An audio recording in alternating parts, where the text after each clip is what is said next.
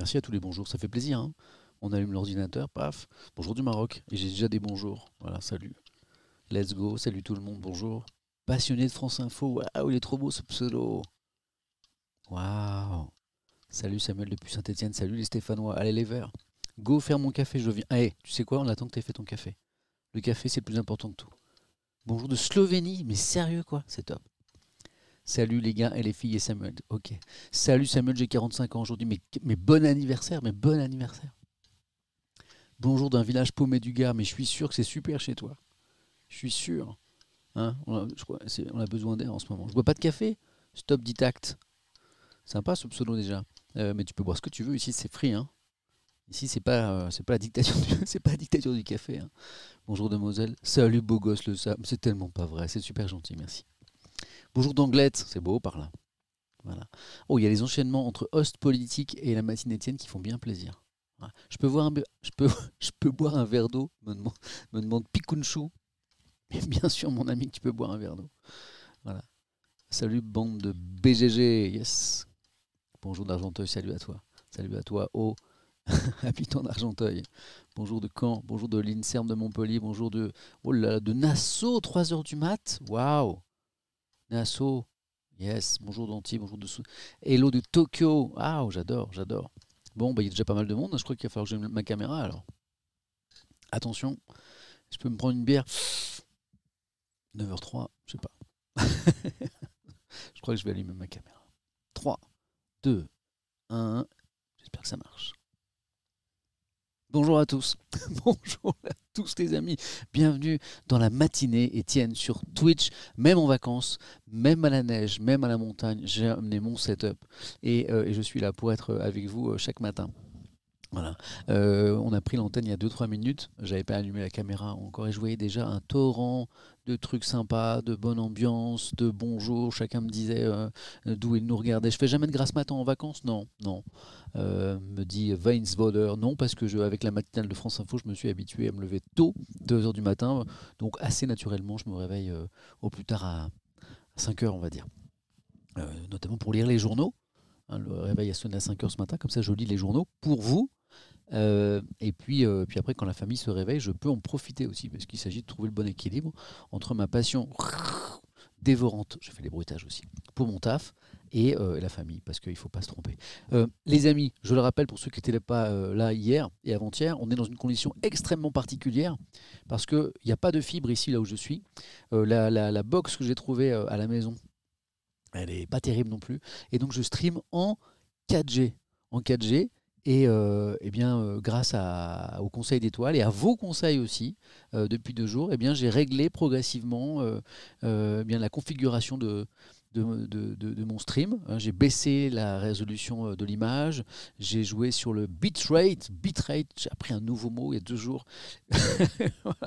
Euh, et donc ben, maintenant, on est arrivé sur une connexion qui est assez stable, voilà, avec pas trop de, de- bugs le son, l'image. D'ailleurs, euh, vous allez me dire, est-ce que ça fonctionne? Est-ce que vous avez un bon son ce matin? Est-ce que l'image, même si elle est un peu dégradée par rapport à d'habitude, euh, est bien J'ai besoin de vos retours. Ça marche même mieux qu'avec la fibre. C'est pas faux. Récemment, j'ai eu pas mal de plantages. euh, il faut que je sois en train de bosser sur ma connexion. Bah, ça a l'air de bien marcher. Ah, c'est cool. Bon, alors, pour ceux qui euh, viennent pour la première fois, bienvenue, bienvenue à vous. Euh, donc on est dans un setup et un stream un peu particulier avec les moyens du bord. J'ai amené une partie de mon matériel ici à la montagne et, et, et ben ça marche et ça marche quand même. La matinée Étienne, le concept est super simple. On lit les journaux ensemble. On en parle ensemble et de la vie aussi. Et puis on dit pas mal de bêtises parce que c'est ça qui est bon. Euh, bon, vous êtes d'où? D'ailleurs, vous ce matin, là, j'ai salué quelques villes, quelques localités, quelques pays même à l'instant. Vous nous regardez d'où ce matin? Euh, J'ai installé Twitch chez ma grand-maman de 82 ans pour qu'elle vous regarde chaque jour. Me dit Sinski, c'est cool. Embrasse bien fort ta grand-maman de 82 ans. Ça y est, c'est parti. Neuchâtel, Rennes, Grenoble, le FC Metz est là. Euh, Annecy, dans mon bureau, c'est cool. Rennes, Caen, Chantilly, euh, capitaine du cheval ah, ah oui, je savais, plus, je savais pas ça.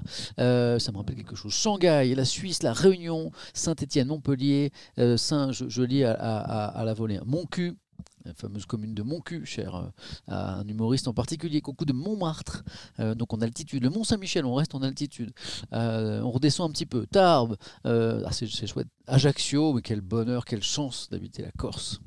Quelle chance d'habiter la France, Ch- chantaient des rappeurs il y a quelques années, et euh, d'habiter la Corse, c'est cool aussi. Vannes, la Bretagne est là, Charleroi, Arcachon, Landor, Avignon, la Belgique encore, Valence, Valence je connais, j'habitais pas loin, la Thaïlande, sérieux tu nous regardes de Thaïlande, c'est cool. Qu'est-ce que c'est cool la Thaïlande? Euh, Cholet, Rouen, Lorient, euh, Prague, mais, que des belles villes, mais Prague, ah, c'est tellement beau, Prague. Strasbourg, Limoges, euh, Strasbourg encore, bah dis donc, Anglette, oh les surfeurs, Le Havre, Tatooine. Tatooine. Mais comment tu fais pour me regarder depuis Tatooine, toi, petit coquin euh, Villefranche-sur-Saône, je viens d'avoir le permis de conduire, ça. Bravo. Clermont-Ferrand, Audin, Audin ou Autun? Kazakhstan, Non, non, Kazakhstan, non, je j'y crois pas. Euh, L'Elysée, bah oui, je sais qu'on nous regarde à l'Elysée, et oui. Euh, Tombouctou, c'est loin ça, non? Besançon, Reims, Avoria. Oui, il y, a des, partenaires de la neige ce matin. Bon, allez, merci à tous d'être là, c'est super cool. Euh, c'est mon troisième stream depuis la montagne d'ailleurs, donc voilà, je suis heureux d'avoir pris cette petite semaine de vacances pour m'aérer, pour aérer surtout la famille, c'est ça qui était important. Et je vais partager ça avec vous, parce que là, on voit pas très très bien à cause de la luminosité. hein. je vais vous montrer une petite image de derrière moi. Voilà, je sais que j'ai beaucoup de mais j'essaie de, faire profiter tout le monde du paysage. Tin, avec les moyens du bord. Hein. Ah ouais, c'est beau. Il y a beaucoup plus de lumière qu'hier. Regardez comme c'est magnifique. C'est vrai comme cadre de travail, ok, je pense qu'il y a pire. Vous êtes en direct de la matinée Étienne. On est en France, on est à la montagne, c'est juste magnifique. Voilà. Bon, alors, vous allez me dire, Eh, tu ferais mieux d'être dehors à en profiter plutôt que lire les journaux. Ouais, mais l'actu et les journaux, c'est une telle passion que c'est plus fort que tout. Et puis, euh, on s'arrête à 11h ce matin. hein. On s'arrête à 11h, donc je vais en. Ouais, je sais que c'est super beau. C'est beau, hein, c'est beau. Ouais, je sais, c'est magnifique. On vit dans un super beau pays. On n'en a pas conscience toujours, hein, d'ailleurs, d'avoir la chance de, vivre dans un beau pays. Pas seulement d'ailleurs pour les paysages. Euh, hein, on, est, on, est, on est un peu râleurs, nous les Français. On se plaint de beaucoup de choses. Voilà. Euh, Est-ce que je peux skier? Non, non, non, effectivement, bonne question. Euh, Il il y a de la neige, mais ça skie pas. hein, les remontées euh, sont, fermées, bien sûr. Ça triche pas. Euh, voilà. Euh, sauf mon petit garçon qui est en bas des pistes, qui prend ses premiers cours. Il a 4 ans et évidemment, en bas des pistes, il n'y a pas besoin de remonter. hein, ça, glisse 10 mètres, ça tombe. Ça, glisse- ça glisse 10 mètres, ça tombe. Euh, ouais, quelqu'un me, quelqu'un me, me faisait remarquer que l'artiste qu'on a sur laquelle on a fait un raid hier était super. Donc ça, c'est une petite tradition hein, maintenant. À la fin de chaque stream, en général, vous êtes euh, à la fin du stream entre 10 000 et 14 000 personnes. Eh bien, euh, je regarde si les réglages sont bons. Euh, c'est marrant, les commentaires montent pas très haut dans le dans, dans ma case de stream là. C'est bizarre parce que moi ici, elle est bien réglée. C'est bizarre. Voilà, bon, mais on, on vous lit quand même. Donc oui, c'est une petite le son un petit peu plus fort, pas de problème. Je te monte un petit peu le son. Alors hier, donc c'est la tradition, on fait un raid. Moi je trouve que c'est la magie de Twitch. On est plein, plein, plein de streamers. Certains sont regardés par euh, euh, 10 000 personnes, d'autres par euh, 10, 20. Il y a un article du Monde récemment qui était super. Parfois zéro personne, une personne, deux personnes. Et c'est des gens qui ont, euh, beaucoup de,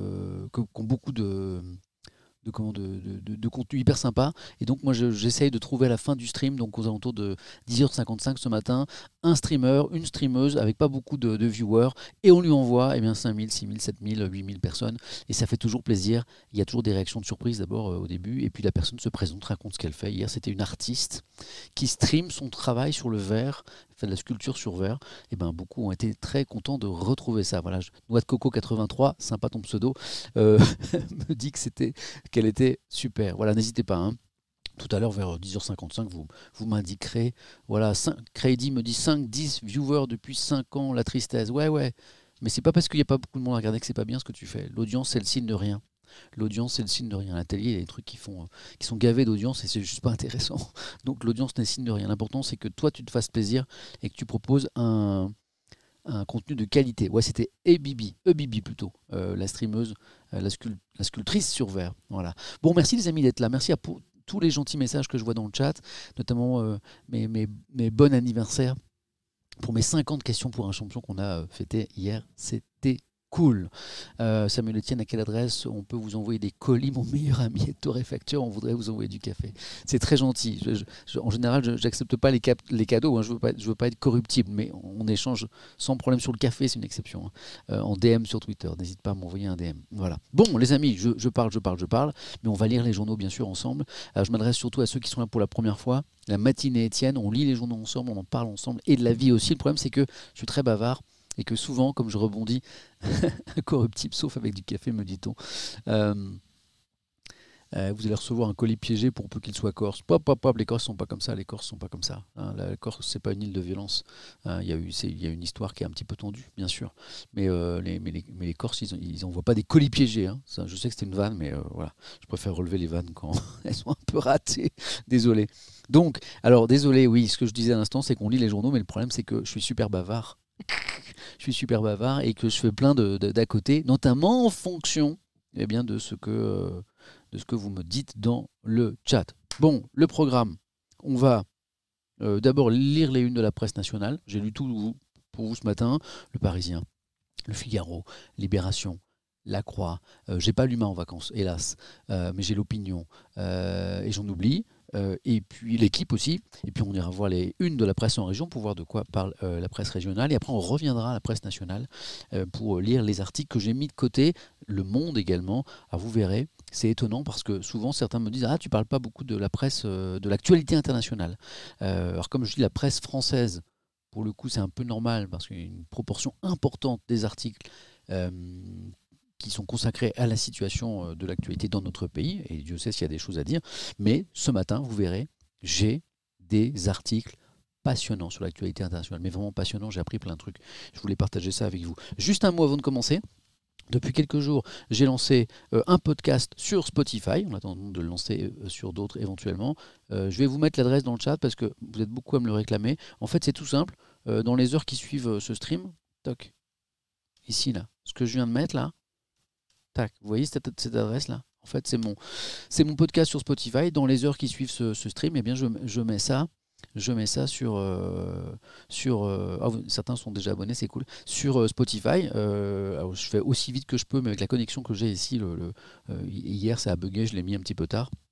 Mais l'idée, c'est que vous puissiez écouter aussi la matinée avec Étienne en voiture, en vous baladant, euh, pas forcément à la maison devant la tablette ou devant l'ordinateur. La qualité du son sur Spotify est excellente. Bon, c'est cool. Euh, Daft Punk, on va en parler, bien sûr. Donc voilà, ça c'est pour Spotify. Top, je vous remets l'adresse ici. Tac, je suis super fier parce que hier, j'ai pas réussi à vous le faire. Et, eh ben, allons voir, allons voir si ça marche déjà. Allons voir si, si, si, quand je vais voir mes articles, vous les avez aussi, ce serait bien. 3, 2, 1.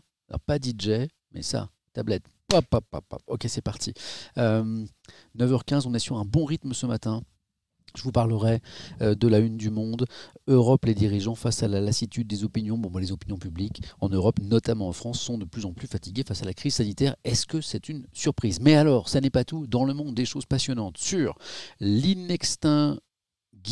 Ah, ce mot, je ne le vois pas souvent. Hein. L'inextinguible c'est marrant, j'aurais dit inextinguible. Vous savez, j'aurais fait la faute, moi. Et je vois GUI, donc inextinguible. Vous, vous me confirmez l'inextinguible colère des Birmans C'est ça? Ou si vous le prononcez comme ça il n'y a pas de doute. Hein. L'inextinguible colère des Birmans, c'est à la une du. C'est ça, hein. vous aussi vous le prononcez comme ça? Ah ouais. C'est drôle, c'est pas un mot qu'on utilise souvent. Vous voyez, j'ai bugué là-dessus. L'inextinguible colère des Birmans, c'est un article vachement intéressant pour comprendre ce qui se passe en Birmanie, les euh, manifestations contre la dictature militaire un truc sur les dérives de l'armée colombienne, euh, accusée d'avoir tué des milliers de civils. C'est en Colombie, donc, ce qu'on a appelé les faux positifs. C'est un truc atroce. On verra ça en ce moment. Euh, grâce au monde, j'ai appris plein de choses aussi. C'est passionnant. On ira au Brésil. On va beaucoup voyager ce matin. La campagne vaccinale contre le Covid-19, sabotée. Sabotée par qui? Un indice en bas de votre écran, le président brésilien Jair Bolsonaro. Voilà, passionnant également. Et puis un petit édito, un petit éditorial, hein, donc c'est l'avis du journal, hein, pour, euh, pour ceux qui ne connaissent pas le mot éditorial, l'éditorial c'est le journal, le journaliste qui donne son avis, donc ça n'est plus un, examen clinique des faits, hein, et sobre, c'est vraiment une, prise d'opinion, c'est pour ça qu'on met éditorial, c'est un petit peu comme un avertissement, sur justement eh bien, le, la, baisse de la confiance des Français vis-à-vis -vis de leur gouvernance, c'est pas nouveau, mais c'est un petit peu accentué avec le Covid-19. Ça c'est le monde. On ira voir le Parisien qui ce matin euh, s'est Euh, quelqu'un qui est en train de me citer OSS 117, j'adore. OKLM TV, c'est l'inextinguible arrogance de votre beauté qui m'asperge. Il le dit ça vraiment, ça OSS 117 C'est cool. Le Parisien s'est mis dans la peau d'un livreur d'Uber Eats. Là aussi, hein, je vais spoiler à mort, c'est difficile, c'est mal payé. On regardera ce reportage. Euh, ça, c'est dans le Parisien. On se penchera aussi sur la situation à Nice. Euh, à Nice, parce que on en parlait hier, on attendait des mesures concernant cette ville et la région en raison du nombre très important de cas de Covid-19. Donc pour la première fois, euh, la France a pris des mesures géographiques, hein. enfin le gouvernement a pris des mesures géographiques. Euh, on verra quelles sont ces mesures qui ont été annoncées hier à la mi-journée. 15 jours pour inverser la courbe, on se penchera sur ça, c'est assez bien fait. Daft Punk c'est fini, on en parle dans le Parisien et on en parle aussi, regardez comme elle est belle cette une dans Libération. Daft Punk, on se lève et on se casque. Moi je valide. Libération, c'est le journal qui a euh, la science euh, du titre Daft Punk. On se lève et on se casque. Voilà, on se penchera sur les raisons peut-être de cette séparation. Et puis là où Libé est très fort, c'est qu'ils ont réussi, réussi, à mixer, alors pour le coup c'est vraiment le bon mot, cette actualité avec les manifestations en Algérie. Je vois quelqu'un, euh, Lucas HZ2GR, qui me souligne que le titre sur le Irak est bien trouvé. Le Irak, c'est quoi? Ce sont justement ces manifestations en Algérie. Algérie, Irak, One More Time. Voilà, clin d'œil bien sûr à Daft Punk, avec des dizaines de milliers de personnes qui sont descendues, ou plutôt redescendues dans la rue du pays lundi beaucoup d'actualités internationales ce matin avec des papiers extrêmement bien faits. On va apprendre plein de choses et surtout on va tout comprendre. Voici euh, le papier sur euh, les manifestations en Algérie et le papier sur Daft Punk. Encore un autre bon titre, moi j'applaudis. French Touch Finale, touche finale, French Touch, ça donne French Touch finale. Libération, les meilleurs en tout cas pour les titres. Euh, le Figaro se penche sur euh, la décision prise à Nice. Face à l'épidémie, Macron choisit le pragmatisme. Le Figaro valide plutôt, on le verra. Mais ce qui m'a intéressé dans le Figaro, c'est encore de l'actualité internationale, ça arrive comme ça.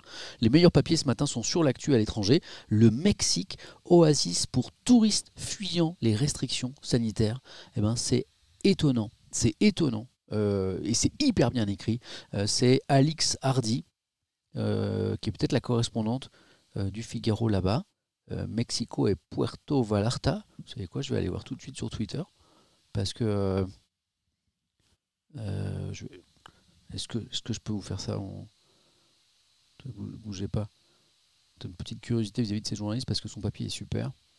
Twitter, pof, je suis sur mon compte avec un peu de chance. Bon, allez, allons-y. je vous fais ça en direct. Hein comme toujours. Normalement, si, je vais là, tac, c'est normal, ça marche pas. Il y a un petit réglage à faire. Ah là là, mais je suis devenu tellement euh, ingénieur bac plus 27. Je, je vanne, hein, je suis super pas bon sur ces trucs-là. Bon, maintenant, vous avez Google. Ok, ok. Donc là, ça, ça marche. Et maintenant, vous devez avoir mon compte Twitter. 3, 2, 1. Ok, ça marche. Alors, si je vais sur mon compte Twitter et je cherche cette journaliste qui s'appelle Alix Ar, Alix quelque chose, hop, on va voir si c'est la correspondante peut-être qu'elle est dans le, dans le chat. Voilà, elle est là. Tac. C'est elle. Correspondante au Mexique. Voilà. Alors c'est très intéressant ça. Je le fais pas par. Le fais pas par hasard cette petite recherche. Pourquoi je fais ça? Parce que ça illustre une, façon de travailler d'une partie des journalistes. Euh, souvent, euh, les jeunes journalistes, pour euh, faire leur trou, pour euh, trouver leur place dans ce, dans ce, métier qui est extrêmement euh, difficile et concurrentiel, le journalisme. Il y a beaucoup de jeunes gens attirés par cette profession parce que bah, ils ont raison, c'est une super euh, Et du coup, pour faire leurs premières armes, se faire remarquer, bien souvent partent à l'étranger et deviennent eh bien, des correspondants. Alors ils sont payés à la pige souvent, hein. c'est pas des contrats de travail, c'est pas des CDI, mais ils proposent leurs articles. Regardez, là c'est très intéressant. Alix Hardy, qui doit être une jeune journaliste, paf, je vais la suivre d'ailleurs, paf, c'est parti en direct, correspondante au Mexique pour le soir. Euh, le soir, pour moi c'est belge le soir. Euh, je me suis pas trompé pour une fois. Le soir c'est belge, Le Figaro, article ici, euh, et le JDD, journal du dimanche, RFI, Radio France Internationale, excellente radio, j'ai travaillé 5 ans et ça je connais pas. la Tribune de Genève. Là vous avez une jeune journaliste qui travaille pour des, des médias français, belges et suisses.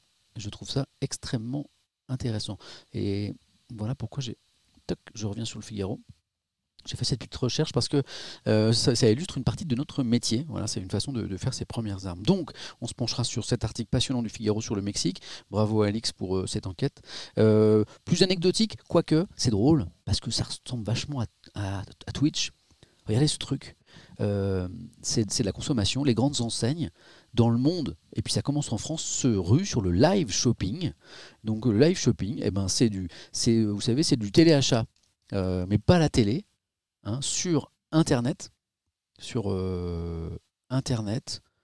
Euh, je, regarde certains commentaires là sur le, sur le positionnement des, des, journaux. Euh, sur Internet, voilà, donc là vous avez Cyril Lignac par exemple, et donc bah, on vend les produits sur Internet, sauf que manifestement il y a un chat Hein, c'est des émissions interactives. Les internautes peuvent poser des questions et interagir avec l'animateur. Ça marche du feu de Dieu, ça vient de Chine, ça explose les compteurs. Internet achat, exactement. Euh, le live shopping.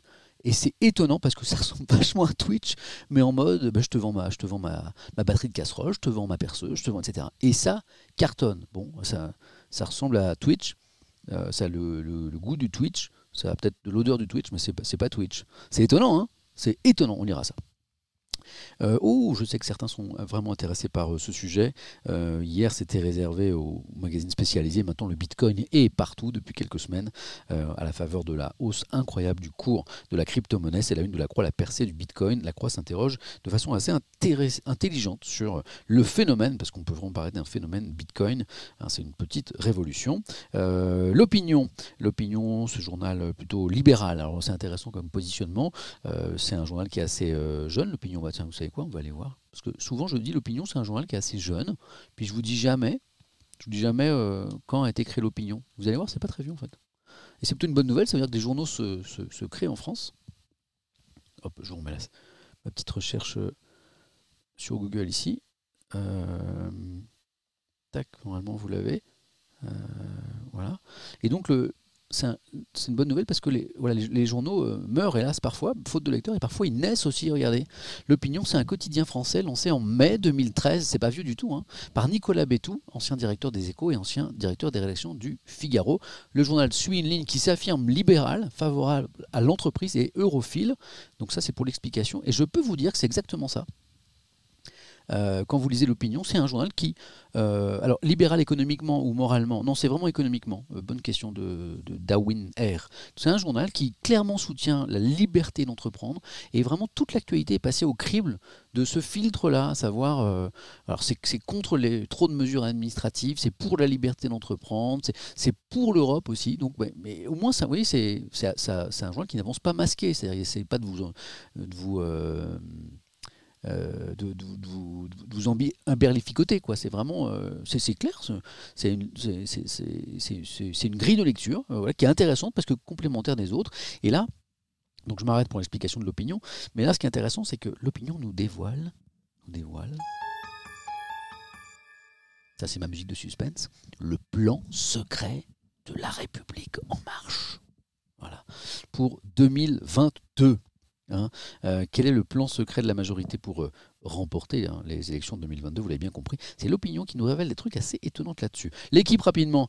Euh, une équipe de malades. Alors, quand on dit une équipe de malades, en général, on, dit c'est une emberlificotée, c'est ma maman qui dit ça. Ouais, me dit Roi Piu. Ouais, mais il y a forte chance que j'ai l'âge de ta maman. voire que je sois plus âgé que ta maman. Donc c'est normal que j'utilise ces, ces vieux mots aussi. J'adore la langue française parce que la langue française, c'est les vieux mots, c'est emberlificoté.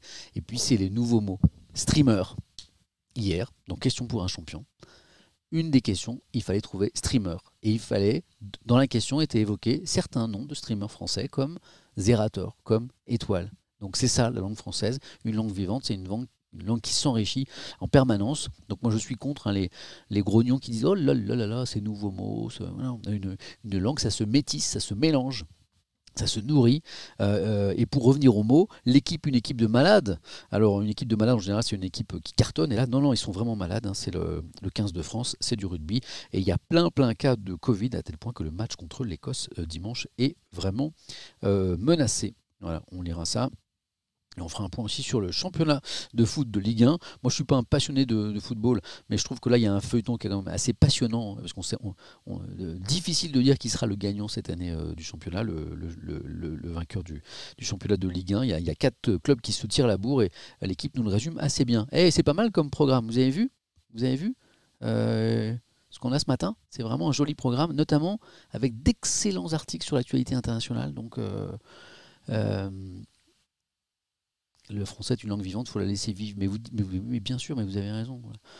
et je voudrais, je, je, vous passe pas du cirage, mais vraiment, il y a une qualité euh, dans, le, dans le chat, au niveau des remarques et des interrogations, des, questions. Mais quel kiff Mais quel kiff de vous lire, quoi. Hein, quand je pense que pour certains, euh, pour certains un peu boomers, euh, Internet, c'est euh, café. Euh, c'est vraiment le, c'est le lieu du, grand n'importe quoi. Il y a encore des gens qui pensent ça dans les, dans les débats. Parfois, on voit les gens, même des intellectuels. Internet, c'est voilà, c'est, c'est, n'importe quoi. C'est, c'est, le, monde de la violence, de, l'anonymat, etc. Et ben, je suis désolé, on est sur Internet là. On est sur Internet. Quand je vois la qualité des, des commentaires, voilà, vous êtes une super communauté. je vais parler des Daft Punk. Hein, quelqu'un me dit tu dois parler des Daft Punk Loulou. Tu as le droit de m'appeler Loulou, tu m'appelles comme tu veux. Certains m'appellent même Monsieur C. Donc ouais, Daft Punk, on va en parler, bien sûr. Mais euh, qu'est-ce que je disais? Oui, donc voilà, je voulais vous remercier parce que la commu, elle est top. On a la commu qu'on mérite, c'est tout. Oh, vous êtes trop gentil. Bon, euh, oh arrêtez avec tous ces cœurs, arrêtez. N'oublions pas les meuporgs. bon les amis, pour ceux qui sont là pour la première fois. On va attaquer la presse régionale dans un instant, mais euh, entre chaque séquence, comme ça, là on a vu les unes de la presse nationale, et eh ben, il y a une tradition ici, c'est de faire un petit café, parce que le café c'est mon kiff. Je sais, les informaticiens, les spécialistes, les, les, les, ce que je fais c'est fou. J'ai un café au-dessus de mes claviers, de mes écrans, de mes tout. Oui, je sais. normalement j'ai un thermos à Paris. J'ai oublié mon thermos. Donc là, je... Qu'est-ce qu'il dit déjà euh, Qu'est-ce qu'il dit déjà Étoile? Il dit aime le danger, non C'est ça Je sais plus. Donc voilà, donc café. On fait des petites pauses café. On aime tellement le café ici qu'il y a même une musique pour le café. Que voici. Bon café à vous, ou tout ce que vous voulez d'ailleurs. Ici c'est free. Hein. Musique du café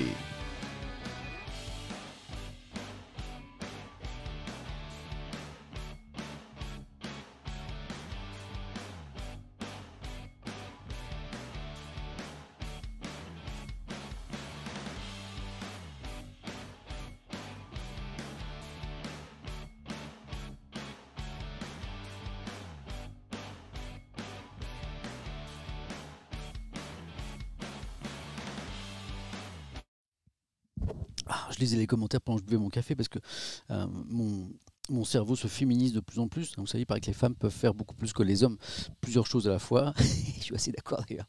Euh, nous, on a un peu de mal parfois. Et là, je me féminise, j'arrive à faire plusieurs trucs. Donc là, j'ai bu mon café et je lisais vos, vos commentaires en même temps. Qu'est-ce que je peux faire comme connerie? Et donc, quelqu'un me rappelait l'expression euh, d'étoile c'est on vit dans le danger. Donc, moi, j'ai fait ça à l'instant avec mon café au-dessus des claviers.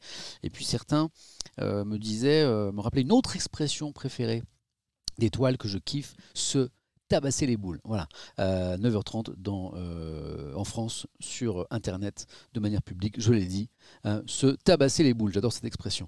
Quelqu'un à l'instant me demandait aussi, je suis en train de préparer les une de la presse régionale pour vous, euh, pourquoi les subs sont pas ouverts? Subs, hein, ce sont les abonnements à ma chaîne Twitch, parce que tabasser les boules, ça vous a, fait, plu ça.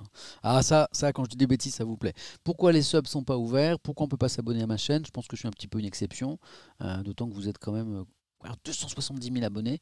Euh, bah, parce que c'est un choix que j'ai fait au début, parce que je voulais voir où tout ça nous, menait. Je pensais pas qu'il y aurait tant de monde. et puis et puis, euh, et puis, et puis, et puis, peut-être que je suis en train de changer d'avis, peut-être que ça peut être intéressant, peut-être que je vais ouvrir les subs, mais c'est une discussion que j'ai avec mes employeurs, euh, avec euh, France Télévisions, et pour l'instant, on est, on est, on est en discussion. Voilà, on y va? Hop, je vous emmène je vous emmène voir la une de la presse en région. Alors, on va découvrir ça ensemble, c'est vraiment totalement interactif. Pourquoi je ne les ai même pas regardés moi ce matin Parce que je me suis occupé des loulous, euh, 4 ans et demi et 1 an. Donc euh, le matin, quand ça se réveille, ça y va. Donc j'ai pas lu la presse en région, je la découvre avec vous. on va regarder ce qui est intéressant. Bon, ok, il y a du foot, ok. Tiens, pourquoi cette ferme? Tiens, c'est drôle, cette une de bien, du bien public. Alors ça, on est dans la région de Dijon. Je vois la ferme des tôles, des tôles à Temps Macron. il y a un sympathique agriculteur au premier plan. avec ses moutons derrière, qui ont une bonne tête aussi. Euh, je lis La ferme d'Étole doit accueillir le président de la République aujourd'hui. Bon, bah, ça, donc j'ai encore raté quelque chose. Euh, voilà. Hier, Jean-François Bureau et ses co-gérants étaient en pleine effervescence pour préparer l'événement. Qu'est-ce qui se passe? Euh, Macron. Bah, on va regarder, hein. bougez pas, parce que ça, j'avais pas l'actu. Vous l'avez peut-être, vous. Hop. Ok. Macron, qu'est-ce qui se passe? Ferme. Un déplacement sur le thème de l'agriculture? Tiens. J'avais pas vu ça. Bon, en même temps, je, ne suis pas à France Info en ce moment. Donc, semaine. Ah, ça. Ah Quelqu'un me dit, parce que c'est normalement c'est la semaine du salon de l'agriculture. Eh, bien joué. Voilà. Hop, je vous affiche le. J'ai trouvé un petit article de France 3 là. Ils ont, des bonnes infos en région aussi. Paf, ici, voilà. Et je vous affiche ce petit résultat. Donc, le président Macron en Côte d'Or ce mardi sur le thème de l'agriculture. Euh, donc en Côte d'Or, ouais. Oui, Dijon, ça, ok. Dans une exploitation, eh bien ça y est, ah, c'est cette ferme qui est en une du bien public, d'accord. Euh, attendu ce mardi, pap, le ministre de l'Agriculture, voilà. Ah, merci dans le chat, vous aviez raison. Euh, quelqu'un me dit qu'il a croisé, qu'il doit être qu'il est dans la région et qu'il a croisé les équipes de sécurité du président hier. Hein, c'est ça que je viens de voir à l'instant? Ouais, c'est intéressant, d'accord. Euh, cette visite de terrain se tient à la période où aurait dû se tenir le Salon de l'agriculture, qui représente chaque année un marathon pour euh, Emmanuel Macron, comme chaque président d'ailleurs. Hein. Euh, ok, d'accord. Elle sera une manifestation de l'intérêt de l'attachement du président à l'agriculture, à la situation des agriculteurs. Ok, ben ok, on a compris cette actu. Et donc, en une du bien public ici, je vous remets la une. On a donc cette ferme que va visiter le président Macron. Euh, euh, McFly et Carlito, euh, ouais, on en a parlé. On en a parlé hier, hein, McFly et Carlito. Je vois la question dans le chat. On continue. tout, tout, tout, tout. Ok. Ouais. Alors je ne vous montre que, non pas que toutes les unes ne soient pas intéressantes, c'est pas ça, mais que les choses nouvelles, les choses dont on n'a pas parlé encore en actualité, c'est ça aussi, c'est ne pas ressasser sans arrêt les mêmes choses. Voilà. Bon bah oui. Alors ça, euh, on n'est pas dans la région de Nice, bien sûr, mais je pense que ça va faire la une de pas mal euh, de journaux en région. Pourquoi? Parce que d'autres régions pourraient être concernées bientôt. Elle est intéressante, cette une du courrier Picard. Premier confinement local sur la côte d'Azur. Nice et le littoral des Alpes-Maritimes, département le plus touché en métropole, vont être strictement confinés pour deux week-ends au moins. Et pourquoi le courrier Picard fait sa une là-dessus? Parce que d'autres régions, notamment dans le nord, notamment dans l'est, notamment en région parisienne, pourraient être concernées par des mesures locales, bien sûr. Euh, et donc, euh, voici pourquoi d'autres journaux s'y intéressent. Excellent, j'adore quand l'actualité me donne raison mec en mode melon. Le Dauphiné libéré, là on est du côté de Grenoble. Euh, qui après Nice eh, C'est la question. Hein. Est-ce que d'autres villes vont être euh, concernées par des mesures spécifiquement régionales? C'est pas impossible. On lira des articles là-dessus dans la presse nationale, notamment dans euh, Le Parisien ce matin. Le Dauphiné libéré se demande donc qui après Nice? Pas beaucoup de une sur cette question, j'en étais sûr, de toute façon c'est normal. Le confinement en mode local, les dernières nouvelles d'Alsace rappellent ce matin que c'est une première en France métropolitaine le confinement limité à un territoire. C'est vrai. Alors il faut rappeler que du côté de Marseille, il y avait une mesure qui était très mal passée d'ailleurs. Hein, euh, euh, Marseille où euh, il y avait une décision concernant les bars et les restaurants que pour Marseille. Oh, il y avait une levée de bouclier sur le plan local. Donc, mis à part cette exception, oui, c'est une grande première. Donc, un confinement en mode local. il concernera les résidents du littoral des Alpes-Maritimes lors des deux prochains week-ends. Hein. Euh, il y a d'autres mesures, mais c'est la principale. Une mesure imposée par une situation épidémique locale catastrophique qui aura valeur de test, comprenez, pour éventuellement d'autres régions. Donc, une des DNA là-dessus. Hop, regardez. C'est pas une sur deux, mais beaucoup quand même. Hein. Confinement local, c'est parti. Je crois reconnaître euh, derrière son masque euh, au premier plan Olivier Véran. Euh, le ministre de la Santé euh, sur la promenade des Anglais. Bah oui, c'est sûrement ça, puisque je, crois reconnaître également Christian Estrosi, le maire de Nice, euh, au deuxième plan, toujours avec son masque confinement local. Donc c'est parti. Les Français sont avertis, écrit la dépêche du midi. Là, on est du côté de Toulouse, de l'autre côté. Si le gouvernement veut éviter par tous les moyens un reconfinement général, eh bien il ne s'interdit plus de prendre des mesures de restriction locale, exemple dans les Alpes-Maritimes. on continue la presse en région. Bah la galère de la pause d'âge, bah ouais, c'est en mode Covid, tu m'étonnes. Resto fermé, café fermé, donc on mange dehors. Oui. Mhm. Beaucoup de salariés sont dans l'obligation de trouver des solutions de repli pour déjeuner. Les bancs publics, les voitures sont les abris de ces naufragés, j'adore, de la pause de, du midi. Voilà. Euh, bon, en ce moment, il fait plutôt bon d'ailleurs. Il fait beau ici d'ailleurs, là. C'est terrible. Je ne sais pas si vous avez euh, une belle météo aussi, mais derrière moi, c'est une tuerie, euh, la montagne. Et puis, il y a une nouveauté que rappelle l'éco républicain. Je ne sais pas si vous êtes au courant, mais depuis une semaine, le ministère du Travail autorise les salariés à manger à leur, leur poste de travail.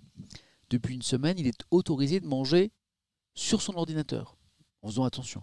Et là, on apprend qu'avant, c'était interdit. Bah ouais, je crois que dans le Code du travail, dans un règlement de ce type, eh bien en fait, euh, une entreprise doit, euh, doit mettre à disposition de ses salariés un local hein, pour manger, qui peut être une cantine ou un local euh, dédié. Et on, n'a pas le droit de manger sur son poste de travail. C'est plus pour protéger, d'ailleurs, je pense, les salariés dans l'esprit, en leur proposant des conditions décentes pour manger, plutôt que les emmerder, passez-moi l'expression. Et là, depuis une semaine, eh bien, on, peut manger. Hein, on peut manger, voilà. on n'est pas des Anglais, on mange à table, merde, me dit quelqu'un. Ah, je vous adore. on n'est pas des Anglais, on mange à table. Ah, laissez-les, les pauvres Anglais, là. Ils ont bien des malheurs. Depuis une semaine, donc on a le droit de manger, hein, c'est exceptionnel. Euh, voilà. Oui, il faut un endroit avec table et chaise et demi-micro-ondes. Voilà, me dit Meltox 9 de quelqu'un qui connaît plus la loi que moi. Voilà. Et s'ils ne proposent pas de locaux, ils doivent donner de l'argent type ticket restaurant. Voilà pourquoi ce, ce stream est intéressant. Parce que c'est pas moi seulement qui vous parle de l'actualité, c'est vous aussi. Voilà, avec plein d'infos et des précisions que vous me donnez. Donc, la galère, de la pause déj, tu vois, une un peu anecdotique et en fait qui ne l'est pas du tout, hein, qui renvoie à des choses euh, importantes. Qu'est-ce qu'il y a? Qu'est-ce qu'il y a d'intéressant ce matin aussi? Oula ça, c'est des, titres un petit peu. Je, je, clique et je me dis qu'est-ce que je vais trouver? Regardez, je vois elle accouche d'un bébé qu'elle n'attendait pas. Là, c'était clair. Elle accouche d'un bébé qu'elle n'attendait pas. Alors là, c'est un peu intriguant. Et, ben, et l'histoire est incroyable. Et je sais que ça arrive, ça. Regardez. Alexia, donc c'est la jeune femme à gauche, là. Le petit garçon, le petite fille euh, sont en pleine forme. Alexia ne s'était jamais rendu compte qu'elle était enceinte. Jusqu'au jour où elle a accouché. Inattendu, cette naissance fait aujourd'hui le bonheur d'Alexia et de Maxime le papa. Donc c'est pas. Alors certains disent déni de grossesse. Ça semble. Alors est-ce qu'on est dans le déni de grossesse? Parce que manifestement, euh, ils ont l'air très heureux. Euh, donc c'était pas une, c'était pas manifestement forcément une, une non volonté d'enfant, mais euh, je sais que parfois, euh, parfois il y a des grossesses qui se développent de façon un peu étrange et, la maman ne présente alors il y a le déni de grossesse, hein, ça c'est autre chose, mais ne présente aucun signe clinique de grossesse. Et ben manifestement, voilà. Alors là, est-ce que c'est voilà, est-ce, est-ce que est-ce que c'est vraiment pour vous c'est un déni de grossesse, voilà. Euh, c'est le terme scientifique. D'accord, ok. Ouais, bon, étonnant. Bon, en tout cas, à la une de l'Est éclair, cette histoire. Euh, oh là, j'ai presque envie d'aller voir quand même. Si je peux pas vous trouver des infos là-dessus pour voir si cette histoire est un petit peu particulière quand même. Euh, rapide, allez, je me essaie de me dépêcher. j'ai un petit logiciel qui me permet. Alors, je sais pas si je suis abonné à l'Est éclair. parce que je suis abonné à plein de journaux. Hein, tu m'étonnes, pour essayer de vous, lire un peu. Est-ce que j'ai l'Est éclair? Je vais le savoir en quelques secondes. Bougez pas. Et auquel cas, on ira voir ben, quelle est cette histoire un peu étonnante là? J'aurais pu vous le proposer avant, mais je me suis coupé des enfants ce matin. Là, c'était clair. Je l'ai, je l'ai, je l'ai, je l'ai, je l'ai. Je l'ai. Tac. Je l'ai. On va, en savoir un peu plus. Voilà. Donc, elle accouche d'un bébé qu'elle n'attendait pas. Je vous relis. C'est euh, Alexia ne s'était jamais rendu compte qu'elle était enceinte jusqu'au moment où elle a accouché. Inattendu, cette naissance fait aujourd'hui le bonheur d'Alexia et de Maxime, le papa. On va page 16. Et regardez, la vitesse de Claire page 16, on est page 16. Ignorant être enceinte, elle accouche chez elle. Précision, le petit Athème, hein, c'est le prénom de l'enfant, a plus que surpris ses jeunes parents. Euh, Alexia et Maxime, ils, ont ils sont mignons tous les deux, ils ont l'air très heureux en tout cas, ne s'attendaient tout simplement pas à le voir débarquer dans leur vie. De quoi s'agit-il? Je vous lis l'article rapidement. Papa, papa, hein. Lui, lui, il est éducateur sportif. Elle, elle travaille, ils sont tous les deux salariés. Elle, elle travaille comme caissière. Elle, fait chaque jour 45 km pour s'y rendre. Donc, euh, c'est évidemment jamais arrêté de travailler puisque ne savait pas qu'elle était enceinte. Alors, elle, explique. Je cite Je n'ai jamais été malade. Je n'ai jamais consulté un médecin durant plusieurs années. Ah, ok. Mon cycle menstruel n'a pas été modifié. Donc, ben, euh, pas de test de grossesse, parce que euh, la, jeune femme continuait à avoir ses règles, manifestement. Euh, la veille, je faisais encore la fête avec des amis. Bon, on espère que c'était une fête pas trop... Euh, quand même. Hein. Le jour de la Saint-Valentin, c'est quoi cette histoire Le jour de la Saint-Valentin? Non Le jour de la Saint-Valentin, donc, Alex... c'est incroyable. Alors là, on, a, on, le gros lot, là. Le jour de la Saint-Valentin, Alexia a subitement ressenti de fortes douleurs dans les reins. J'ai appelé ma copine Léa pour qu'elle me conduise aux urgences. Au moment de partir, j'ai senti le besoin de pousser. Mon ventre s'est mis à grossir. Et à ma grande surprise, je me suis allongé sur le sol, au beau milieu du salon. Léa m'a rassuré, m'a dit à plusieurs reprises de pousser. Ça s'est passé très vite, guère plus de cinq minutes. Cette histoire de malade. Entre le moment où elle a compris qu'elle était enceinte, c'est comme, Jésus me dit ses bras sopis. Voilà. Euh, entre le moment où elle s'est rendu compte qu'elle était enceinte et le moment où elle a couché, 5 minutes les amis. Voilà. Euh, l'arrivée du bébé à 8h08 n'a pas seulement étonné cette dernière. Pour autant, malgré sa grande surprise, Maxime, le conjoint, est resté très calme. Euh, au fait, t'es papa, hein, chérie, depuis 5 minutes, voilà. Je, tu le savais pas, je le savais pas, moi non plus. Il a rapidement appelé les sapeurs-pompiers qui sont, qui sont venus très très vite. Ils ont été euh, tous les deux, la maman et le bébé, transportés à la maternité de Troyes. Le docteur, vous aviez raison. Le docteur m'a dit qu'il s'agissait d'un déni de grossesse, un phénomène très rare. Notre fils Athème, euh, presque 3 kilos, hein, 2 kg 990, c'est un très beau bébé, 48 cm, est devenu une star à la maternité. Les soignants sont venus, m'ont posé beaucoup de questions, tu m'étonnes. Voilà. Voilà. Mais euh, voilà, mais il y a voilà. Bon, et eh ben, et eh ben, c'est euh, et c'est un déni de grossesse. C'est incroyable. Et vous, et vous sembliez beaucoup plus au courant moi de, ce, de cette possibilité. Donc moi je pensais que le déni de grossesse, c'est quand euh, quelque part la, femme savait qu'elle était enceinte et qu'elle se refusait à, cette idée, elle bloquait tout hein, psychiquement et que du coup il n'y avait pas de transformation au niveau de son corps. Et je, et ne savais pas, je ne savais pas, eh bien que euh, dans ce cas qui semble être, euh, c'est pas un refus d'enfant, eh bien, on pouvait avoir une grossesse qui se développait, 3 kilos l'enfant, hein, mais sans, que la, maman se rende compte. Bon, écoutez, je, la presse en région la presse en région, c'est plein de choses. je, reviens sur. Euh, tac. La presse en région, c'est plein de choses. Euh, de l'actualité nationale, de l'actualité internationale, il y a aussi des choses très intéressantes et euh, des histoires assez étonnantes comme ça parce que ça nous permet d'aller. Hein, moi, j'ai pas vu cette, histoire dans le Parisien, dans Libération, dans le Figaro ce matin. Bon, hop, on revient à la une de la presse en région. Alors ça, c'était vraiment une grosse surprise cette une. Ah, ça aussi, regardez, il a survécu au Covid. Oh, est tout... Ah oui, j'allais dire, il est, tout... il, jeune, ce maire. Donc ça n'est rien, mais non. Euh, L'Est républicain, il a survécu au virus, plongé 7 jours dans le coma. Christopher Varin, 34 ans, jeune et nouveau maire de Varangéville, a survécu euh, au Covid. Il témoigne. Eh bien, chapeau, monsieur. 7 jours dans le coma. Euh, ok. Ben, on a beaucoup de choses étonnantes en une de la presse en région ce matin. Oui. Ok. Tiens, encore le nuage du Sahara, c'est drôle. Hein, ce phénomène météo, euh, euh, j'ai l'impression qu'on voit de plus, en plus souvent en France. Hein, les particules de sable euh, du Sahara qui viennent jusqu'à nous par les vents. Et manifestement, ben, les Pyrénées orientales, puisqu'on avec l'indépendant catalan, viennent de vivre à nouveau le phénomène. D'ailleurs, un matin comme ça, beaucoup de beaucoup de, départements en France étaient concernés. Vous m'aviez envoyé plein de photos. On avait vu ces photos assez hallucinantes de ciel totalement jaune. C'était vraiment euh, euh, intéressant. Euh. Hmm.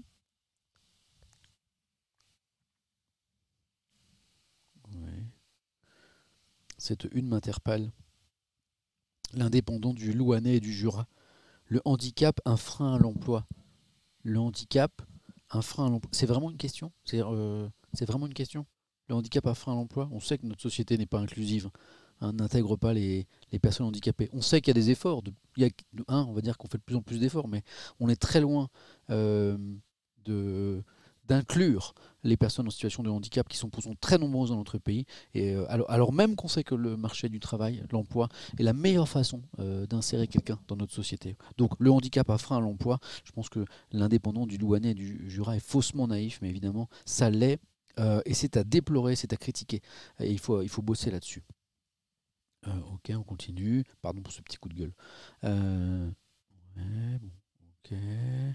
Ah, Loulou, mais oui, le. Ah, bah c'est normal. Midi libre, Montpellier. Voilà. Je lis un petit peu les commentaires. Voilà, voilà ma, soeur, euh, Ogi, pardon, ma soeur handicapée visuelle a énormément de mal à trouver du travail malgré un bac plus 5. Vous voyez, c'est un. Notre société est l'une des plus inclusives au monde. Je ne dis pas qu'il n'y a pas des efforts, mais je dis qu'on est loin de ce devrait, euh, qu'on devrait faire. Voilà. Euh, ma soeur handicapée visuelle a énormément de mal à trouver du travail malgré un bac plus 5. Voilà.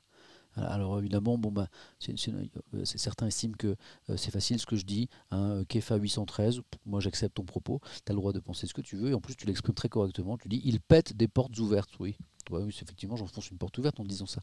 Mais je pense que plus on enfoncera de portes ouvertes, et plus on mettra la pression sur nos gouvernants pour faire avancer la situation, et, euh, plus ça se débloquera. Donc enfonçons ce genre de porte ouverte, même ensemble avec toi si tu veux. Euh, tiens. Alors je, pète des portes ouvertes, mais on me dit quand même dans le chat, j'ai dû mentir sur mon handicap, sinon je passais même pas l'entretien. Voilà. Euh, je, ouais. Ouais. Mon ancienne société a refusé un mi-temps, me dit Limoges. Un mi-temps thérapeutique m'a poussé à la sortie via un licenciement pour inaptitude physique. Voilà. Ma maman travaille. Euh, Zoé, il y a plein, de consonnes, je vais, je vais, je vais pas lire ton pseudo, hein. j'essaye. Zoé, un truc comme ça. Euh, magnifique pseudo. Ma maman travaille dans l'insertion professionnelle des déficients intellectuels. Aujourd'hui, 0,6% des entreprises standards accueillent des déficients, alors qu'on estime que les mêmes entreprises pourraient accueillir jusqu'à 6%. Donc, pour rebondir sur le commentaire tout à l'heure, il n'est pas impossible que j'enfonce des, portes ouvertes. Mais tu sais quoi euh, Ça me fait. Tiens, ça me fait super plaisir de les enfoncer. Et puis, hein, il y a des commentaires vachement intéressants. Je ne lis pas tous vos témoignages sur le handicap et le travail, mais c'est intéressant. Je reviens à la une du, Midi Libre. Euh, Montpellier, donc. Loulou, bah, Loulou, c'est qui Loulou? C'est Louis Nicolin, c'est pour ça que c'est la une de, Montpellier. Hein, euh, mythique entraîneur de, football. Euh, c'est ça, hein, Loulou. putain, j'ai un doute. Louis Nicolin, je suis tellement nul en foot. Allez, on y va. Louis Nicolin, c'est parti. Oh là là, Samuel Etienne, le football, la honte. J'en sais un minimum pour, pour pas raconter trop de crack craque à l'antenne, mais oh, je suis tellement mauvais. Hein, je sais qu'il est mort il n'y a pas longtemps. Euh, alors c'est quoi son parcours? Tac, on y va. Toc, toc. Louis Nicolin, il est là. Donc je sais qu'il est parti il n'y a pas longtemps. Euh, mort le, en 2017, ah, j'aurais dit plus, tôt. Entrepreneur français, dirigeant du groupe Nicolin, euh, figure montpelliéraine emblématique, président du Montpellier HSC de 74 jusqu'à sa mort. Euh, c'est pour ça qu'on est vraiment avec une figure du monde sportif, d'où cette une qui nous dit quoi qu'il aura son musée. Euh, les fabuleuses collections, c'est vrai que ça je sais, il a accumuler des collections euh, de maillots notamment, mais pas seulement, euh, de plein d'objets en lien avec euh, Montpellier, avec le sport et avec le football. Eh bien, ces fabuleuses collections, aujourd'hui conservées dans un, dans un endroit, eh bien, seront visibles du grand public au grand, pour le grand public en 2024 ou 2025 dans le futur stade à, à quoi? Pérols, son fils Laurent évoque pour la première fois le projet. Ok. C'est la une du Midi Libre, on est à Montpellier, tout ça est logique. Euh, qu'est-ce qu'on a encore? Nice matin, bah oui, alors ça, euh, s'il y a une, qu'il faut lire ce matin en presse en région, c'est bien sûr Nice, totalement concerné par ces dernières mesures sanitaires annoncées hier à la mi-journée par le gouvernement, donc hein, un confinement que pour les Niçois, que pour les habitants de la région le long du littoral, confinement pour les deux prochains week-ends. Oh, le monsieur il s'arrache les cheveux là, confiné le casse-tête. Euh, elle n'a pas été un peu jouée cette photo quand même, parce qu'elle est vraiment parfaite. Le détail des nouvelles mesures sur la côte d'Azur, d'accord ou pas, les Azuréens doivent s'adapter. On détaillera ces mesures tout à l'heure dans la presse euh, nationale. Euh, on continue, paf. Ah bah voilà. Maintenant je sais de quoi je parle puisqu'on interrogé tout à l'heure. beaucoup de d'articles sur euh, la situation paysanne en France, puisque on est dans la semaine où aurait dû se tenir le salon d'agriculture, évidemment, ça n'est pas possible. Euh, donc une de Ouest France, la Bretagne c'est une terre bien sûr agricole, notamment ces agriculteurs sans cesse contraints de s'adapter, qu'écrit le journal à ce propos. Hop, je zoome un petit peu. Le monde agricole français s'est profondément transformé en quelques décennies, c'est vrai. Ces changements vécus au plus près par André Pochon, c'est le monsieur au premier plan, 89 ans, mais il les fait pas. Hein. Défenseur d'une agriculture durable, et par la famille Legrand, euh, qui produit du lait depuis quatre générations dans euh, ça ferme du Calvados. Toc, ça c'est la lune de West France ce matin.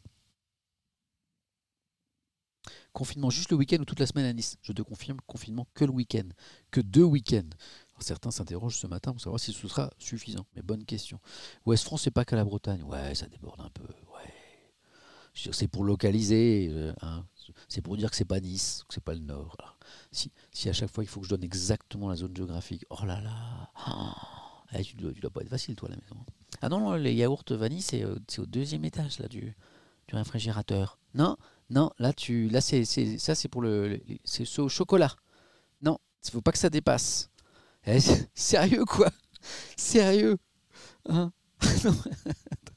La Bretagne, la West France, c'est pas que la Bretagne. Oui, c'est vrai. Oh, on va lui faire plaisir à l'ami du, des yaourts là. Excuse-moi, je, je, me moque facilement, mais si je peux pas dire que West France c'est un journal breton, franchement, on n'a plus le droit à ce genre d'approximation, mais je vais passer ma vie à prendre des précautions de langage, quoi. C'est ça que je veux dire. Allez, West France, allez pour te faire plaisir. West France. Alors, West France est un quotidien régional français édité à Rennes. Bon, Rennes, c'est où? C'est Rennes. C'est en Bretagne. Vendu dans les régions de l'ouest de la France. Bah oui, c'est vendu sans doute un petit peu en Loire-Atlantique aussi. Ainsi qu'à Paris. Il est aussi vendu à Paris, d'accord. Mais où est-ce qu'il est lu principalement, Choupitou hein? C'est euh, en, en, Bretagne, oui. Alors un petit ah, mais t'es peut-être peut-être un habitant de Nantes ou de la Normandie, voilà. Mais euh, voilà, pardon, je, je m'excuse parce que la vanne était facile, euh, voilà. la vanne était un peu facile, je, me suis laissé aller. Pardon. Donc le journal de l'Ouest, on va dire, voilà. Désolé, j'aurais pas dû me moquer. Elle était facile la vanne sur le frigo. La fin des cambriolages, qu'est-ce que c'est que cette une? Ah, il y a des titres, ils sont forts quand même. Hein. Il y a des titres, hein, t'as envie, envie de lire, hein. Euh, et parfois, t'as envie de lire parce que c'est intéressant. Euh, souvenez-vous, le déni de grossesse qu'on a vu tout à l'heure. Le petit bleu d'Agen, domicile, la fin des cambriolages. Qu'est-ce que c'est que ça? Le nombre de cambriolages est en baisse continue depuis 4 ans. Alors moi, je sais que pendant la crise sanitaire, les cambriolages ont énormément baissé les gens sont chez eux. C'est beaucoup plus difficile de cambrioler. Euh, mais je ne savais pas que c'était le cas depuis 4 ans. Le Petit Bleu d'Agen nous le dit. Alors le Petit Bleu d'Agen, donc c'est un journal a priori dans la région d'Agen. A priori, ça déborde peut-être un peu, je dis ça pour le monsieur tout à l'heure, hein. ça déborde peut-être un chouïa, hein. mais ça s'appelle le Petit Bleu d'Agen. Voilà. je dis ça juste pour pas me faire donc ça baisse depuis 4 ans de manière plutôt impressionnante. Mais pour les habitants de la Jaunais, le ressenti est quelque peu différent et nombreux adhèrent à différents systèmes pour se protéger. La fin des cambriolages, tiens, c'est étonnant ça. En tout cas, ça baisse depuis 4 ans, ça je ne le savais pas. Bon. Qu'est-ce qu'on a encore?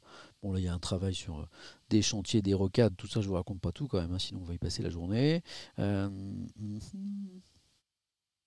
Mais où sont les lingots? Oh, Il y a plein de titres accrocheurs ce matin, Presse Océan, dans la région de Nantes par là, ça déborde peut-être un petit peu. Euh, et euh, mais où sont les lingots? Ah, c'est l'affaire Troadec. Ah, c'est le. Ouais. Il y a 4 ans débuté l'affaire Troadec, accusé d'avoir tué quatre membres de cette famille. Hubert euh, Kawi Saint continue d'évoquer un mystérieux magot. Bon, on viendra une fois sur cette, cette histoire parce que là, on n'a pas fini. Mhm. Bon, ça, on en parlait euh, hier. J'ai été surpris hier par le nombre de une de la presse en région sur euh, cette polémique euh, hein, sur les, menus sans viande, puisqu'à Lyon, la municipalité écologiste a décidé, pour des raisons, c'est ce, qui est avancé, hein, pour des raisons de parce que c'est plus pratique des menus sans viande, donc pas sans protéines, mais avec du poisson et des œufs. Euh, pourquoi sans viande? Parce qu'en en fait, euh, ils, ont décidé de mettre un menu unique parce que comme en, situation sanitaire, c'est plus simple de faire un menu unique plutôt que plusieurs menus, ils ont décidé un menu sans viande. Pourquoi? Parce que parmi les enfants, ben, il y en a beaucoup qui ne mangent pas de viande. Donc, quand on fait un menu unique, bah, ils se sont dit, bon, bah, c'est assez logique, on fait un menu sans viande avec du poisson euh, et, des œufs, parce que c'était plus pratique pour eux. Oh là, la levée de bouclier. On a vu euh, une, hier ensemble une ribambelle de une là-dessus, ça polémique de partout. Euh, alors, c'est vraiment une polémique politique, hein, puisque c'est une, municipalité écologiste. il y a plusieurs, plusieurs, plusieurs, plusieurs élus qui, sont tombés dessus à bras raccourcis sur cette décision. Euh, les, des représentants du monde agricole aussi, bah oui, pas de viande à la cantine, pas de viande à la cantine. Euh, voilà. Donc comment on est arrivé là, cette polémique euh, Je vous lis donc les, quelques mots du progrès de Lyon. Dans la région de Lyon, à peu près à la louche, hein. éleveurs en colère devant la préfecture, pluie de réactions nationales et locales, et finalement retour annoncé de la viande à la cantine Ah bon? Ah bah j'ai loupé un truc. La viande est revenue. Ah bah ça y est. Bah, la viande est revenue finalement, ils sont revenus en arrière. Bah, comme quoi, c'est fou, hein, la polémique. Euh, viande. Viande Lyon. Oh là là, vous, avez, vous aviez l'info, vous? Il y a certains qui disent victoire dans le chat. Viande Lyon. Elle est revenue? Voyons. Ok. Effectivement, ouais. J'ai l'impression qu'il y a eu un petit recul là.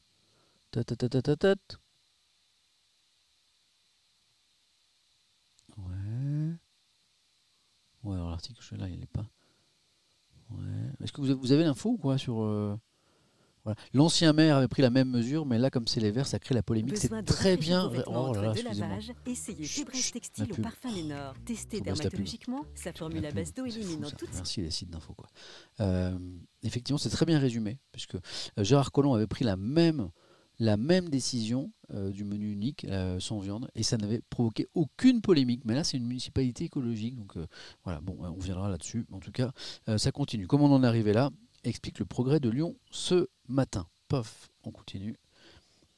Alors, à qui le tour? Eh ben, Je crois que c'est une interrogation toujours sur le confinement euh, de Nice hein, pour deux week-ends. À qui le tour? Quelles seront les, prochains, euh, les, prochaines régions ou les prochains départements concernés seulement de la Provence? Du côté de, du côté 1 de Marseille, ça je tiens une vanne, je ne vais pas la lâcher pendant tout le stream. On continue. Hmm. Pourquoi une amende record pour euh, Cdiscount Tiens. Défaut d'information aux consommateurs, nous dit Sud-Ouest. Le numéro 1 français, dont le siège est à Bordeaux, vient d'être condamné à une amende de près d'un million d'euros. Daft Punk, je vais en parler bien sûr, euh, les amis, vous inquiétez pas. Voilà, vous demandez beaucoup de Daft Punk ce matin. Euh, c'est juste que là, on est avec la presse régionale, donc ils n'ont pas trop mis de Daft Punk, mais c'est la une de Libération ce matin. Si tu restes avec nous quelques minutes, on vient de commencer. Hein. Ah, quoi qu'il est déjà 10 heures. Euh, eh bien, on va parler de Daft Punk, bien sûr. Amende record, record pour Cdiscount, 1 million d'euros pour défaut d'information aux consommateurs. Alors ça, c'est vraiment étonnant. C'est discount. Je n'avais pas l'info. Hop, on va, voir, on va voir ça ensemble. Je vous mets sur l'excellent site franceinfo.fr. Tac. Euh, l'amende administrative de 986 432 euros infligée fin 2020 pour défaut d'un récapitulatif de commande concernant l'abonnement Cdiscount à volonté. Ok, c'est une histoire de manque, manque d'information. Euh, c'est la, la direction départementale de la protection des populations qui a infligé cette, amende énorme quand même. Hein. ok. L'amende porte sur un abonnement d'un an permettant aux internautes d'avoir des frais de livraison gratuits. Tiens, ça me rappelle un autre système, ça. Une formule était payante d'emblée au prix de 29 euros, permettait aux internautes d'avoir un récapitulatif de leur commande, mais une autre formule offre portant sur une période d'essai gratuite pour le même service et qui devenait payante au bout de 6 jours en cas de non-désistement ne fournissait pas aux consommateurs un récapitulatif de leur commande et manifestement, manifestement c'est tout simplement une obligation euh, légale, d'où cette amende euh, salée. Hein. On, peut, le regretter, mais on peut se dire aussi qu'en France, il y a des, garde-fous euh, pour bah, pour qu'on ne fasse pas n'importe quoi. Allez, on touche à la fin de la, presse en région, ça veut dire qu'on va approcher notamment de, Daft Punk, et pas seulement, il y a des choses dans l'actualité internationale totalement passionnantes ce matin. Hop, l'Union de Reims. La promenade des Anglais n'a jamais été autant à la, une. Hein. Regardez cette image, il n'y pas les masques, on penserait vraiment que ce serait euh, l'été, euh, il, y a quelques, années. Bon, mais là, les masques nous disent que la photo a été prise quand même récemment. L'Union dans la région de Reims, euh, le confinement local testé à Nice. Week-end sous cloche, c'est la une de Var matin. Oh là Dunkerque après Nice.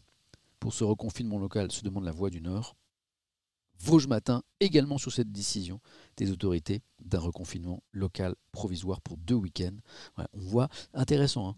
euh, la une des unes de la presse en région ce matin, ça nous a permis de voir qu'il y avait vraiment beaucoup, beaucoup d'interrogations autour de cette euh, décision euh, de reconfiner localement pour deux week-ends la région de Nice. Et puis on a vu des histoires assez incroyables comme ce déni de grossesse.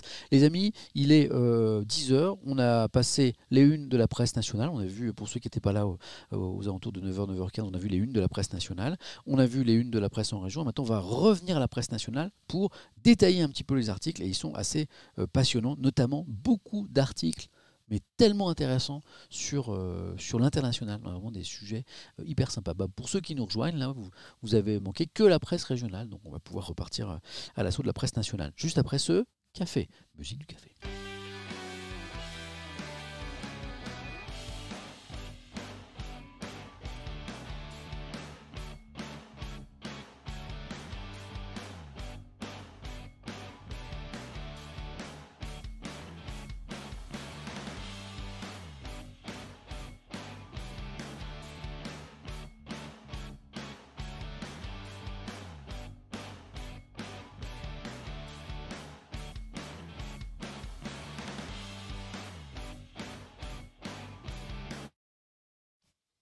Je vois quelqu'un à, l'instant dans le chat qui me disait changement de décor. Bah alors, t'étais pas là hier, t'étais pas là avant-hier, t'étais où T'étais où?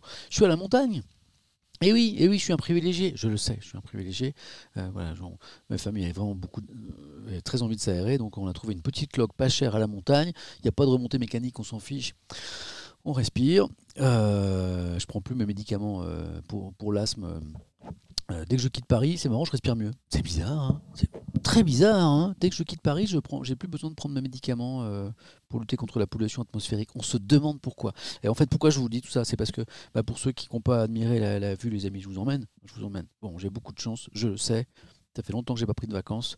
Je voulais me faire plaisir. Vous inquiétez pas, la caméra va mettre un petit peu de temps à se régler. Mais il y a un moment où vous allez admirer. Bon, là, c'est blanc. Hein, c'est parce c'est blanc parce qu'il y a un soleil de malade. Ça nous a fait le coup hier. Il faut que la caméra s'acclimate un peu. Petite caméra. Voilà, voilà. Regardez ce kiff. Regardez ce kiff. Voilà, je voulais le partager avec vous. Je me suis mis avec la fenêtre derrière moi pour que vous puissiez en profiter, mais il y a une telle luminosité évidemment que euh, bien la caméra compense, sinon vous ne me verriez pas. Ce serait pas forcément dommage d'ailleurs, mais euh, quand vous voyez ce, panorama, là je pense que ce serait quand même plus sympa de voir ça. Mais voilà. Euh, ma petite caméra c'est pas, hein, c'est pas une c'est pas c'est du petit matos que j'ai. Hein. Attention, c'est moi, attention. N'importe quoi. Hop, je vous ça. je voulais partager ça avec vous pour ceux qui n'avaient pas vu le panorama quand je vous l'ai montré aux alentours de 9h, euh, 9h euh, du matin. Bon, bah ça, je suis toujours là, j'ai cadré correctement. Bon, bah on est. Ça c'est bon, ça, a changé la valeur de plan là. On voit, plus. Euh, attendez, je vous corrige ça. Ouais, c'est bon, allez hop. Toc faut streamer du balcon. Moi, c'est ça. Et puis que il fait beau, mais il fait froid. Hein. Il faut lui. faut streamer du balcon, mais ça va pas, non? Bon, les amis, le trêve de Bill Vezet. À 10h55, je vous abandonnerai parce qu'à 11h, je donne une interview à des journalistes pour parler de Twitch. Je ne sais plus combien d'interviews j'ai donné pour parler de Twitch depuis deux mois. Je ne sais plus. Je ne sais plus. Je ne comprends pas. Je pensais avoir parlé à tous les journaux de France.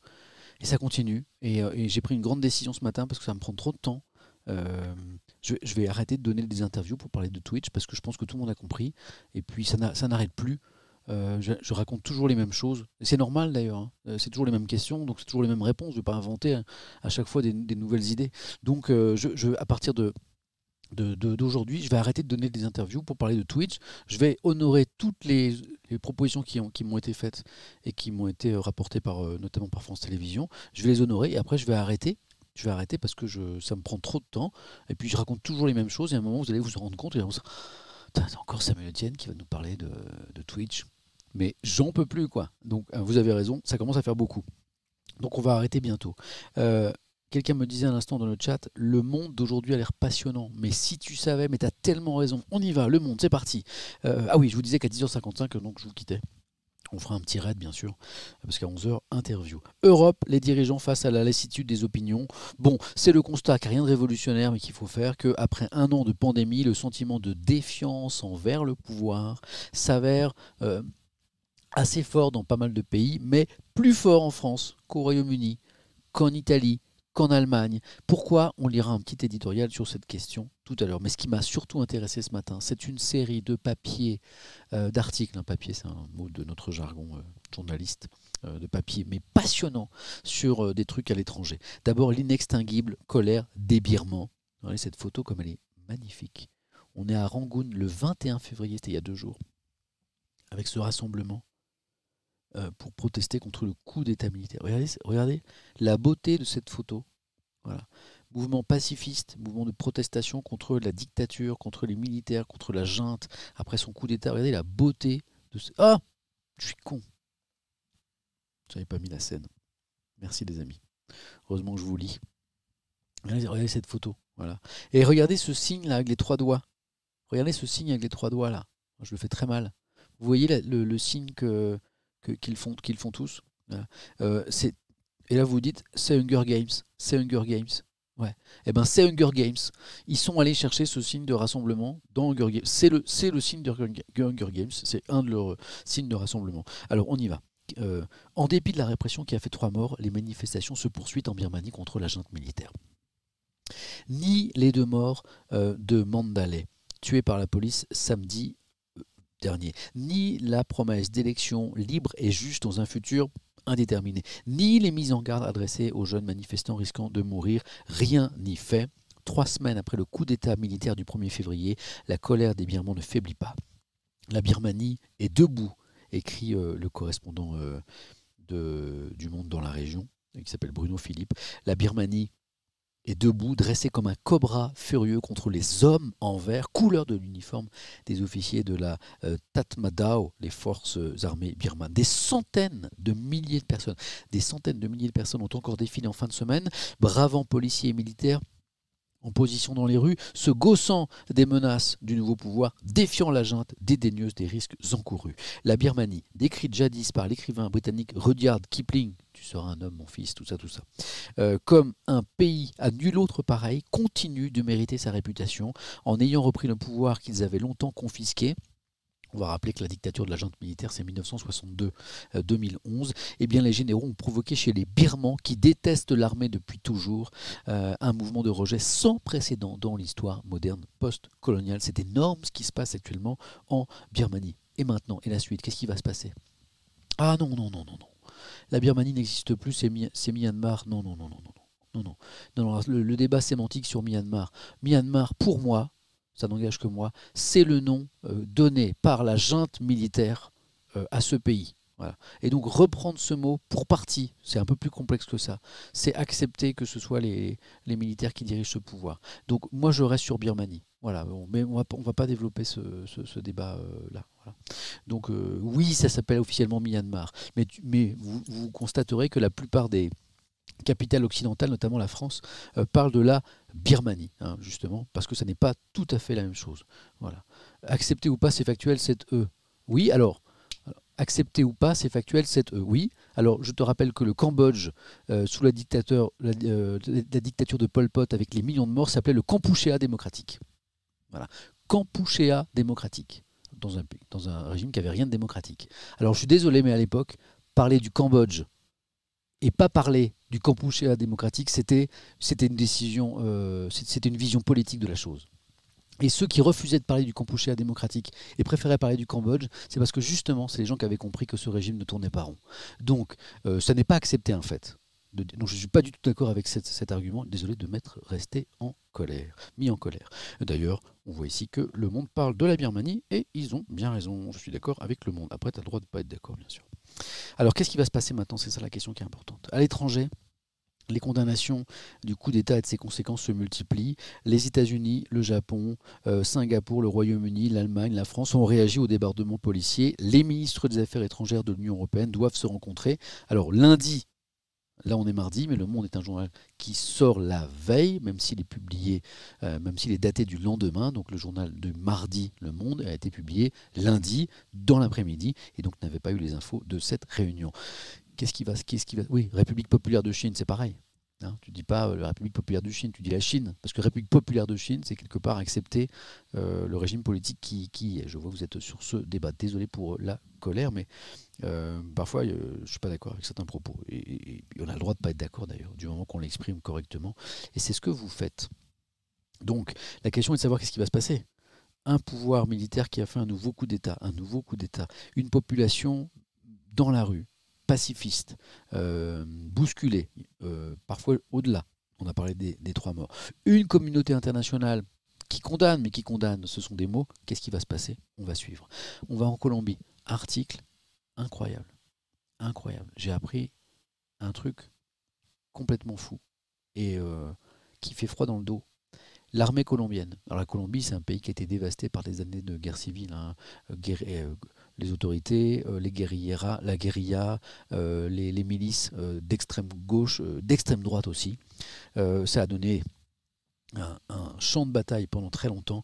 Et là, c'est l'armée colombienne qui est accusée d'avoir tué 6402 civils entre 2002 et 2008, qui n'avaient rien à voir avec des combattants. 6402, c'est une estimation basse. Euh, c'est incroyable cette histoire.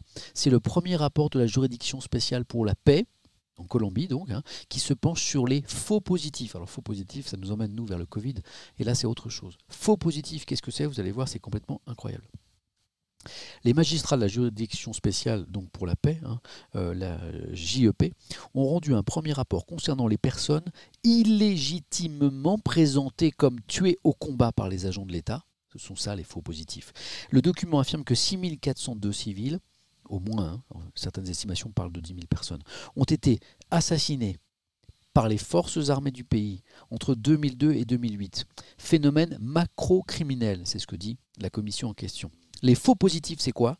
C'est le nom donné à ces assassinats de civils par des militaires soucieux de faire du chiffre.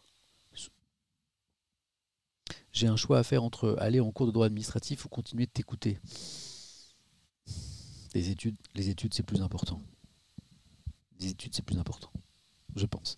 Euh, même si euh, on est content de t'avoir avec nous. Les faux positifs, c'est le nom donné à ces assassinats de civils euh, donné euh, par des militaires sociaux de faire du chiffre. Phénomène macro-criminel, j'ai dit macro comme macro, comme macroéconomie. Hein. Macro-criminel. Certains sont partis sur autre chose là. Je suis franco-colombienne, merci de parler de cet article, mais tu m'étonnes. Selon la, JEP, donc 78% des faux positifs commis pendant le conflit armé l'ont été entre 2002 et 2008 lorsque Alvaro Uribe, le président Uribe, était au pouvoir. Vous allez voir, plus on avance dans l'article, plus c'est fou. Créée par l'accord de paix de 2016, la JEP, donc la commission d'enquête, a vocation à faire la lumière sur les crimes de guerre commis pendant un demi-siècle de conflits armés et à juger leurs auteurs, qu'ils soient ex-guerrilleros, qu'ils soient militaires, qu'ils soient fonctionnaires ou civils. Donc c'est des enquêtes tous azimuts. D'ailleurs, en janvier, ce tribunal avait inculpé huit anciens chefs guerrilleros pour crimes contre l'humanité en raison de 21 000 enlèvements qui avaient été commis par les FARC, hein, les forces révolutionnaires armées de Colombie. Mais là, c'est l'armée qui visait. On parle d'au moins 6402 morts. À titre de comparaison, rappelle le monde, le nombre de personnes disparues pendant les 17 ans de la dictature du général Pinochet, ça n'est que, entre guillemets, 3100 personnes. Et là, on mesure le côté macro, macro-criminel évoqué par, euh, par euh, cette juridiction. Euh, alors, qu'est-ce qui s'est passé? Donc là, on en vient au cœur du truc. C'est pour gonfler le résultat opérationnel que les soldats colombiens ont eu recours aux faux positifs. Parce que le président Uribe avait mis en place un système de primes, de récompenses aux unités et à chacun des soldats en fonction du nombre de guerrieros tués au combat. Là, c'est des gens objectifs, genre, euh, entre, objectif d'entreprise. Quoi. Tu as atteint ton objectif de. Allez, tu as augmenté ton chiffre d'affaires de temps, pof, tu as la prime. C'est ça qu'ils ont fait dans l'armée colombienne. Sauf que la prime, tu l'avais quand tu avais tué un certain nombre de guerrilleros. Pour arriver au résultat, eh bien, certains soldats allaient tuer des civils innocents, et ça faisait du chiffre, et ils avaient leur prime. C'est ça l'histoire. Explication. Euh, la politique, bon ça je l'ai dit, il y a des soldats qui ont tué des civils pour obtenir un week-end de permission. Ah, c'est Jacqueline Castillo qui est présidente d'une association de mères de victimes. Il y a des soldats qui ont tué pour avoir un week-end de perme. Le scénario précis s'est répété partout dans le pays. Des recruteurs promettaient à des jeunes de quartiers misérables un travail en province. Des recruteurs promettaient à des jeunes dans des quartiers défavorisés un travail en province. Ces derniers partaient et ne revenaient jamais. Quelques semaines, parfois quelques jours plus tard, leur famille était informée qu'ils avaient été abattus en plein combat. Des, handicapés mentaux, des jeunes paysans ont aussi été victimes de ces rafles meurtrières. C'est fou, non? J'en avais jamais entendu parler. Article page 4 dans le monde. On continue. Euh, il y a plein d'articles passionnants sur euh, la, L'actualité internationale ce matin, petite gorgée de café. On va au Brésil où la campagne de vaccination contre le Covid-19 a été sabotée nous dit le monde. Saboté par qui? Par, vous allez voir, le Brésil, deuxième foyer mondial de l'épidémie. Seuls 7 millions de Brésiliens avaient reçu leur première dose au 21 février, soit à peine 3% de la population. Pas de quoi arrêter ni même freiner la course folle du coronavirus qui a déjà tué près de 246 000 Brésiliens. Faute de doses à administrer, plusieurs villes, y compris les cinq capitales régionales, ont dû brutalement interrompre le processus à la mi-février. Donc il y a un truc qui ne va pas du tout dans la campagne vaccinale euh, au Brésil. Pourquoi? Explication. Ce grand désordre interpelle d'autant plus qu'il intervient dans un pays qui fut des années durant une référence mondiale dans les luttes contre les épidémies. Le Brésil sait faire. Le Brésil sait lutter euh, contre des problèmes sanitaires importants. Euh, le Brésil a lutté victorieusement contre des grandes épidémies. Le Brésil sait fabriquer des vaccins. Ils ont tout ce qu'il faut. C'est quoi le souci? Le, vrai problème vient du pouvoir, me dit Lara Riti. Ah là, vous parlez, tu, parles, de la Colombie, pardon.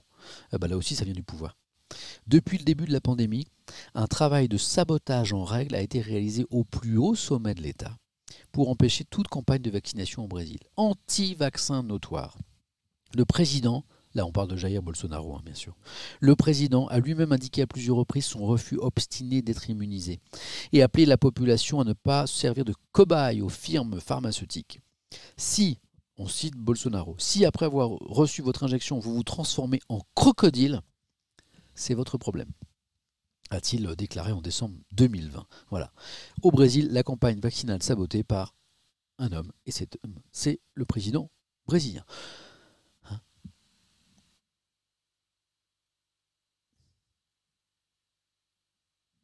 Je lisais les commentaires sur, le chat. Alors, on revient en France avec, vous vous rappelez de cette une là Le principal titre en fait du monde, euh, outre ces, sujets euh, internationaux qu'on vient d'évoquer là, avec euh, la Birmanie, le Brésil et la Colombie, c'est eh bien la lassitude des opinions publiques en Europe face à la crise sanitaire et face à leurs gouvernants. Et le, Monde s'appuie sur une enquête qui montre que bien les Français sont encore plus défiants qu'avant et plus plus défiants que leurs voisins vis-à-vis du pouvoir. Et il y a une analyse assez intéressante dans un édito du Monde ce matin que, je partage avec vous rapidement. Pour l'exécutif, qui gère depuis un an maintenant l'interminable crise sanitaire, les mois à venir s'annoncent périlleux.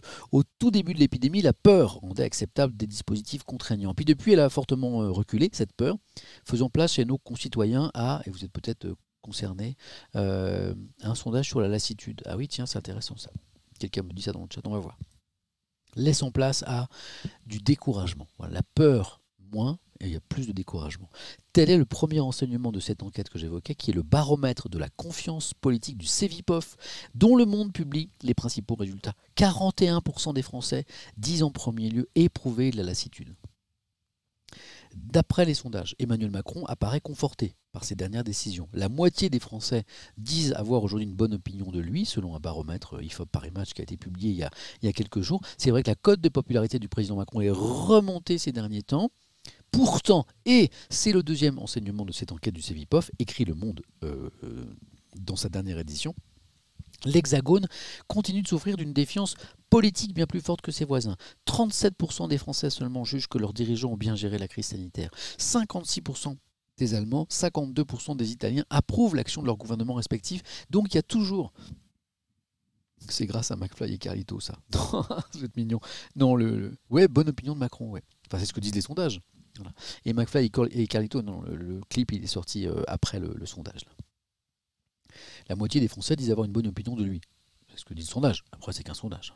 Alors pourquoi Pourquoi nous, Français, sommes plus critiques vis-à-vis de, notre gouvernement euh, que nos voisins allemands et italiens? C'est la fin de l'édito qui est intéressante. Cette spécificité ne tient pas à une perte de confiance dans le modèle français, ni à un déclin de foi dans la démocratie, bonne nouvelle. Au contraire, elle s'explique par un fonctionnement de la vie politique de moins en moins satisfaisant. La verticalité du pouvoir, je, je, que je, mime l'information, hein, toujours.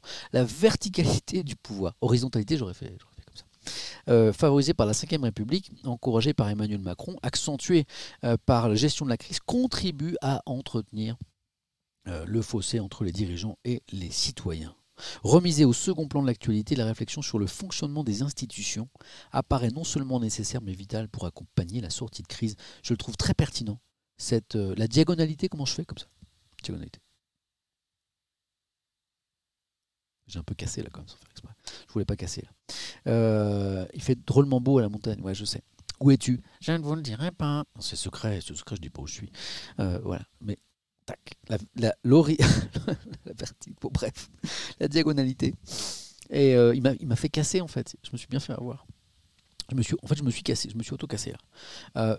Euh, pertinent, pertinent cet édito, je redeviens sérieux pour dire que moi qui m'interroge vachement sur le divorce, euh, ce qu'on appelle le divorce entre euh, la France et les élites, j'aime pas trop ce mot d'élite, mais euh, entre ce divorce en tout cas croissant, ce qui est sûr, entre euh, nos dirigeants, les partis politiques d'une façon générale et, la, population et les citoyens, c'est très problématique parce que c'est le ferment de plein de problèmes à venir. Comment réduire ça? Le monde nous dit il faudrait revoir les institutions. Il faut revoir les institutions. Voilà.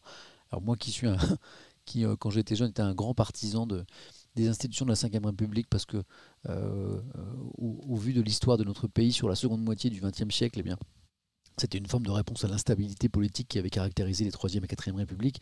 Et donc les 5e Républiques avec un président fort, avec un exécutif fort pour mener des politiques à bien, sans avoir sans arrêt un gouvernement défait au Parlement tous les deux ou trois mois, comme ça arrive dans certains pays du monde d'ailleurs, je trouvais ça pertinent. Mais c'est vrai que face à ce divorce croissant entre les dirigeants et les Français, il faut trouver, des solutions absolument. Sinon, on va connaître des nouvelles crises, comme celle des Gilets jaunes il n'y a pas très longtemps. Voilà. Revoir le pouvoir centralisé, me dit euh, NACRE26 dans le chat. Voilà, ça fait son temps, la cinquième, euh, me dit quelqu'un, pardon. Euh, c'est comme Windows, il faut réactualiser. Voilà. voilà. Fédéralisme, sixième république. Il faut sortir de cette monarchie présidentielle. Il faut trouver des trucs, en tout cas. Je n'ai pas la réponse. Voilà. La, la Ve République, c'est bien si le président est bon. Toi, en tant que journaliste, comment ressens-tu au quotidien cette défiance? Je la ressens, je la ressens. Cette défiance, elle est vis-à-vis des, dirigeants, elle est vis-à-vis du monde de l'entreprise, elle est vis-à-vis des journalistes aussi. Les Français ont très peu confiance en leurs journalistes. Et donc, je, la ressens, cette euh, confiance. Qu'est-ce qu'il faudrait changer exactement? Ah, ça, c'est le grand débat. Puisque hein, quelqu'un pose la question qu'est-ce qu'il faudrait changer exactement pour une sixième république? C'est là où, tout le monde diverge. Tout le monde diverge dans un seul mot, hein, bien sûr. Je vous connais, hein, je sais, que, quand je dis des mots comme ça, ça part en sucette. C'est pas le mot que je voulais utiliser d'ailleurs dans le chat. Allez, on redevient sérieux. Quelle heure il est? Pop 10h23, mais c'est fou, j'aurais jamais le temps de vous parler de tout, mais je deviens trop bavard. Je deviens. Je, deviens, je savais que vous partiriez en, en lol là-dessus. Bon, je me dépêche parce que j'ai que dans 30 minutes à, 10h55, euh, j'arrête parce qu'à 11h j'ai une interview et puis on fera un petit raid pour découvrir un, streamer qui n'a que quelques viewers, ça lui fera un petit cadeau. Vous êtes combien d'ailleurs? Je n'ai pas le chiffre moi là euh, ici parce que je sais pas tous mes instruments. Vous êtes combien ce matin avec nous là? Vous êtes quoi 500, 600, 700, 800 13 000 C'est bien 13 000. Pop, oh là là, bon, je, je, vais vous donner plein d'infos. 13 000 vous méritez. Oh là là là, 13 000 nom de Dieu. 13 000. C'est fou. Allez, je vais aller plus vite maintenant. On va parler de, musique aussi avec Daft Punk. Alors, le Parisien s'est mis dans la peau, dans la peau d'un livreur Uber Eats. Ça aurait pu être Deliveroo ou autre. Hein. Le Parisien explique qu'ils ont en fait un, un, des reporters du Parisien à candidater euh, pour devenir livreur, euh, l'espace de, quelques jours, pour, pour voir comment, euh, quel est le quotidien de ces livreurs. le journaliste a aussi candidaté à des livres. Les premiers à répondre, ça a été Uber Eats. Donc là, on parle d'Uber Eats, mais je pense que pour la plupart des, plateformes, c'est la même chose. Chaque soir à l'heure du couvre-feu, ils sont plus de 50 000 coursiers 50 000 coursiers, c'est énorme, à arpenter nos rues pour livrer des repas. Notre reporter s'est fait embaucher par le leader du marché, et raconte la difficile réalité de ces forçats du bitume. Mais écoutez, euh, le, reportage est passionnant, mais on ne va pas le lire en entier. Euh, tout est résumé par l'édito de Rémi de Sartre que vous avez à gauche. Euh, déficit social. La, la, conclusion, les conditions matérielles proposées sont loin d'être généreuses, tu m'étonnes, comme le démontre notre reportage en immersion chez Uber Eats. On s'en doutait, hein, mais là, on a des chiffres, effectivement, hein. ça pédale, ça pédale, ça pédale, ça, je, la nuit, euh, il fait froid, euh, ça prend des risques. Et puis au final, la paix est ridicule. Euh, les plateformes devront progresser sur ce point. Les autorités doivent s'en emparer, écrit le Parisien ce matin. Il serait fâcheux que la modernité numérique s'accompagne d'un retour à l'âge de pierre sociale. Voilà. Donc je vais très vite là-dessus parce que c'est pas vraiment une surprise. Euh, mais le, Parisien a enquêté, c'est ça qui est intéressant. Allez, on se penche un petit peu sur ce qui se passe à Nice puisqu'on a vu plein de unes en région pour euh, évoquer eh bien, cette décision des autorités hier, 15 jours pour inverser la courbe, donc Nice, mais aussi sur le littoral, durcissement des restrictions avec notamment, c'est la décision la plus importante, un confinement, un reconfinement, c'est reparti, hein, ça reconfine pas seulement à Nice, hein, du littoral, puisque c'est là que vit essentiel de la population, les deux prochains week-ends. Reconfinement de Nice, du littoral, pour les deux prochains week-ends, avec bah, de nouveau l'attestation, etc. Euh, donc le, Parisien détaille un petit peu euh, les mesures. Voilà, notamment le fait qu'il faut, c'est le retour à l'attestation. Euh, les boutiques de plus de 5000 m2 vont devoir fermer durant 15 jours au-delà des week-ends. Euh, et la campagne vaccinale va s'intensifier dans le département. Les contrôles aux frontières vont être renforcés. Le port du masque obligatoire partout, puisque hein, je sais que ça surprend toujours quelqu'un, euh, des gens dans le chat, mais le masque, le port du masque n'est pas obligatoire en France. Le port du masque euh, est, obligatoire dans plein de villes, mais n'est pas obligatoire partout. C'est une décision préfectorale, et donc, eh bien, ça, ça n'est pas obligatoire partout. Et donc là, le port du masque va être obligatoire. La question que tout le monde se pose, bah voilà, à l'instant je le vois, civilisation, ça va réellement changer quelque chose euh, hein, pour deux week-ends bah, C'est la question que tout le monde se pose, très bonne question. C'est la question qui se pose, la situation peut-elle être contrôlée en seulement deux week-ends de confinement L'épidémiologiste Antoine Flao, qui a parlé aux Parisiens, en doute sérieusement. Voilà. Euh, moi, je pensais que c'était partout, j'ai appris ça hier. Bah oui, moi aussi, à un moment, j'ai cru que c'était partout en France. Et non. L'autre grande question, c'est alors, un, est-ce que ça va être efficace De week-end, je sais pas. Et ensuite, c'est à qui le tour? À qui le tour, les amis? Parce qu'il y a d'autres, euh, d'autres zones en France, d'autres départements, d'autres villes où la situation sanitaire est inquiétante. Et donc, la question est de savoir si l'affaire de Nice n'est pas un test et si demain, d'autres euh, de territoire, d'autres villes ne vont pas être concernées par d'autres mesures locales euh, de lutte contre le Covid-19, avec pourquoi pas un reconfinement. Ça pourrait euh, concerner quelle région? Le Parisien parle de Dunkerque, parle du Grand Est, parle de l'Île-de-France aussi. Semaine de vérité en Île-de-France, dit Le Parisien. Daft Punk, les amis, depuis qu'on a commencé ce petit rendez-vous là du. quel jour on est mardi? De ce, de ce mardi? On est. Je sais même pas quel jour on est. On est quel jour? On est mardi? Combien de café par mardi on est mardi. Daft Punk. Alors les petits F, oh les petits F, vous êtes trop mignons les petits F pour Daft Punk. Bah ouais, ouais. Vous êtes triste, vous êtes triste pour Daft Punk. Euh, depuis le début de ce stream là, de ce mardi matin, plein de, plein de questions. Est-ce que tu vas parler de Daft Punk? Mais bien sûr, je parlais de Daft Punk. Regardez, c'est la une de Libé. Regardez comme elle est belle cette une. L'article du Parisien, Daft Punk, c'est fini. Le duo français le plus connu au monde a annoncé hier sa séparation. Oh là là, vous êtes, mais vous êtes triste, je vois. C'est fou ça. Je vois plein de tristes. Détresse absolue, tristesse absolue, me dit quelqu'un dans le chat. Mais pourquoi? Pourquoi tant de tristesse? Au revoir les Daft Punk. Toutes les bonnes choses ont une fin. dévasté, me dit quelqu'un. Dévasté et eux, me dit une, une vieweuse. Oh, mais je pensais pas que vous seriez si, si triste. Pourquoi? Pourquoi? Hein, Pourquoi vous êtes si triste? Pourquoi? Pourquoi être si triste? Ma vie n'a plus aucun sens. Bon, allez, lisons. Un décompte oppressant suivi d'une explosion. Le groupe Daft Punk a annoncé ainsi sa séparation hier après-midi dans une vidéo postée sur son compte YouTube intitulé Épilogue. Le clip, qui était en fait pas une nouveauté, qui était extrait de leur film Electroma sorti en 2006, montre quoi? Les deux membres du groupe, dans un désert, ils se saluent, puis l'un d'entre eux s'éloigne, équipé d'une bombe qui explose peu après. S'ensuit un panneau 1993-2021 euh, marquant les dates de vie de groupe aux 5 Grammy Awards. Pour, l'heure, le mystère 8 ans, 8 ans qu'ils n'ont rien sorti, c'est vrai, on va, en parler. Pour, l'heure, le mystère reste entier, comme souvent avec le duo français Libération le souligne très très bien d'ailleurs, hein, que c'est un, groupe qui fascinait notamment par son mystère, par son refus apparent de, la célébrité avec ses masques, et eh ben même leur départ est un mystère. Euh, je vois que la vidéo elle est sur le compte YouTube. Euh, je vais essayer de vous la trouver. Ça va pas être très long en plus. Euh, top. comment donc c'est Daft Punk. Daft Punk. Est-ce qu'on peut voir la petite vidéo de séparation du groupe? Quelques secondes, hein, puis après on passera à l'article de. Ah bah je l'ai là, épilogue. Oh bah non, on tombe dessus direct. Hein. je vous montre. Hop. Vous avez vu, hein, ça, je gère maintenant, hein, ça va. Hein. Je vais mettre un peu de son parce que je l'ai fermé tout à l'heure. On avait une petite pub. Tac, où est-ce que c'est? Ici. On va se revoir ça. 8 minutes quand même Ah oui, oui, on va pas faire les 8 minutes. Épilogue.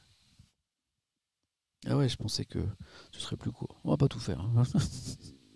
Euh, je vais essayer de vous la zoomer un petit peu par contre. Alors, voyons. Toc. Vous l'avez. Hein.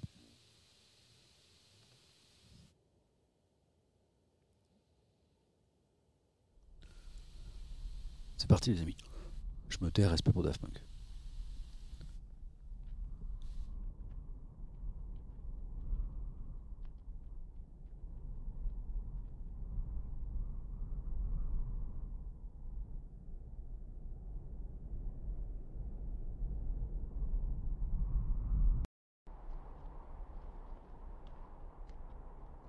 Dit d'avancer à 2-3 minutes. J'espère qu'il n'y a pas de musique. Hein. Ouais, c'est super. C'est hyper émouvant.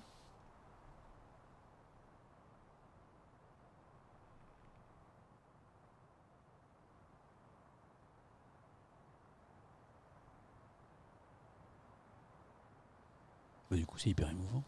On regarde et on s'arrêtera avant la musique.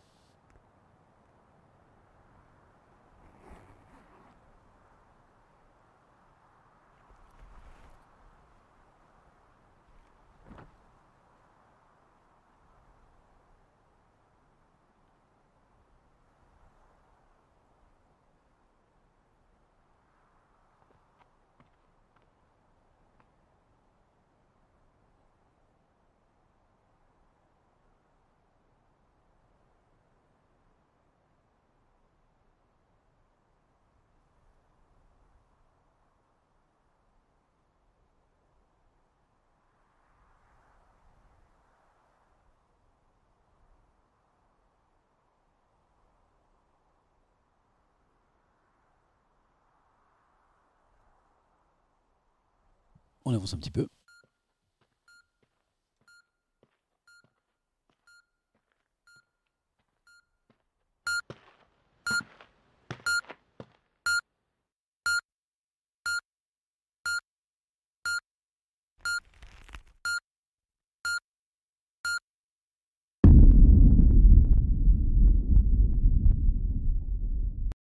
Ok.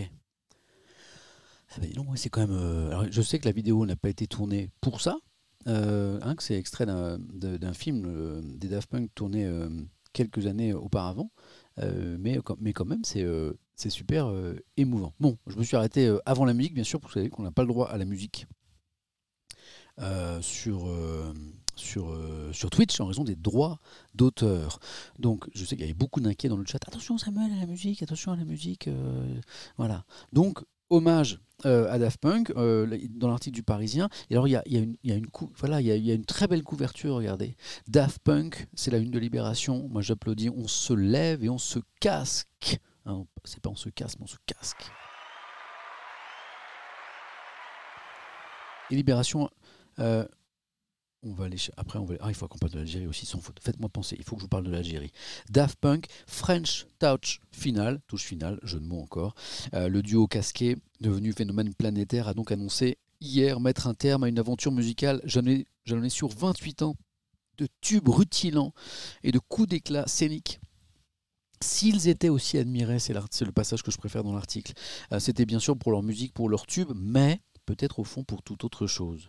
À une époque où on est avant tout connu pour être célèbre, où il faut occuper le terrain jour et nuit. Je connais un mec qui stream tous les matins alors qu'il a déjà il anime déjà un jeu sur France 3 et, la matinale de France Info et il stream en plus. Donc alors lui vraiment hein, c'est hein.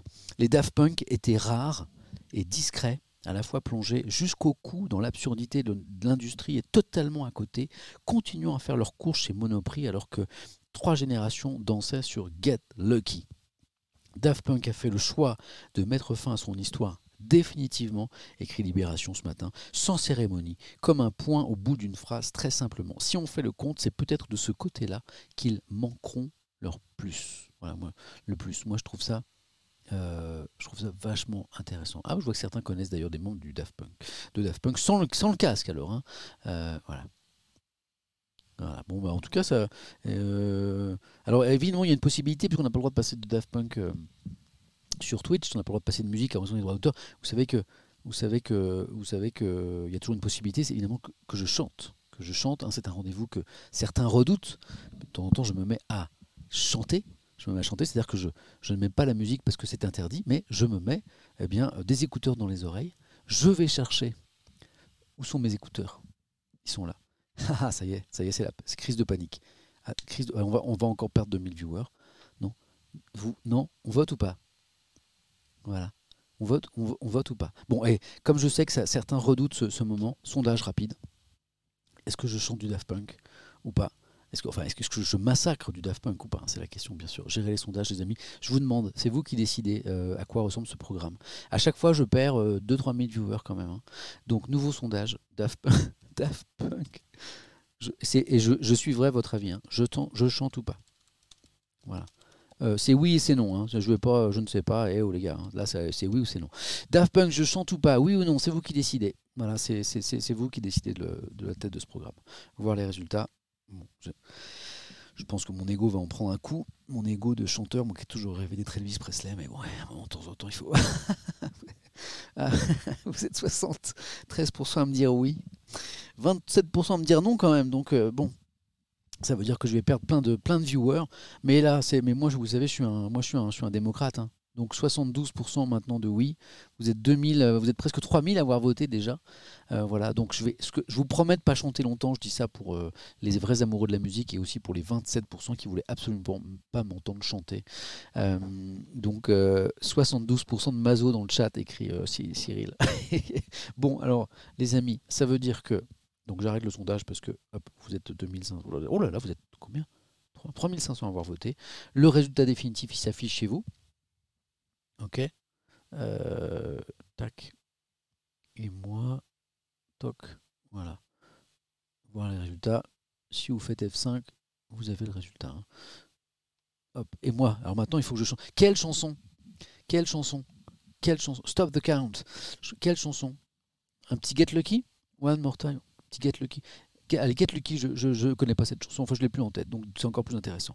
Alors je, prends, je prends mon téléphone, alors n'importe quoi parce que c'est le téléphone qui me sert à streamer en plus. Donc euh, je, prends tous les risques. Get Lucky, voilà. Alors euh, pour certains qui sont là pour la première fois, voilà, je, chante comme une casserole et en plus comme je chante avec mes écouteurs, c'est encore pire. Euh, attention, les écouteurs c'est connecté. Ok, il faut que je il faut que je mette les, je mette les paroles bien sûr. Hein. Vous bougez pas? Alors, euh, donc on fait euh, pof, parole, get lucky, et je vais, comme d'habitude, massacrer un nouveau monument de la chanson.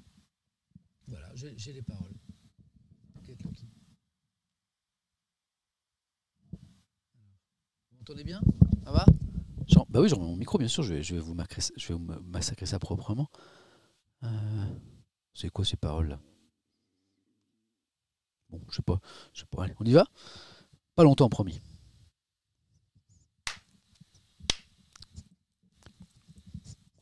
Eh, musicalement, c'est bon quand même. Intro. Batterie. Petite guitare. Ting, ting. Bah oui, on n'entend pas. Bien sûr, c'est le principe, il n'y a pas la musique. Eh, on n'entend pas. Bah ouais. Mais, là c'est l'intro. Donc là, je vous fais tous les instruments là. The Phoenix.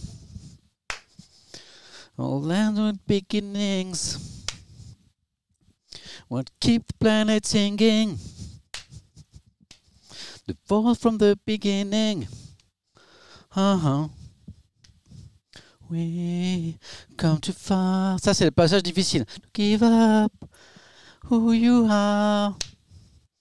So let's raise the bar on our curbs to the stars. Bien massacré là. She's up all night to the sun. I up all night to get some. She's up all night for good fun. I up all night to get lucky. We're up all night to the sun. We're up all night to get some. We're up all night for good fun. We're up all night ah, je l'ai bien massacré celle-là. Ah, pas trop longtemps parce qu'après il y a trop de gens qui partent et je me retrouve avec 10 personnes dans le chat. ça allait ou pas? Ça s'améliore ou pas? Ou c'est de pire en pire? Hein En vrai C'est de pire en pire ou pas? Quelle voix magnifique. Ouais. Un énorme massacre? Il y en a que j'ai massacré plus. Hein. Euh, certains se souviennent d'un Jennifer euh, au soleil. Euh, j'ai une note de 18 sur 300, me dit quelqu'un là.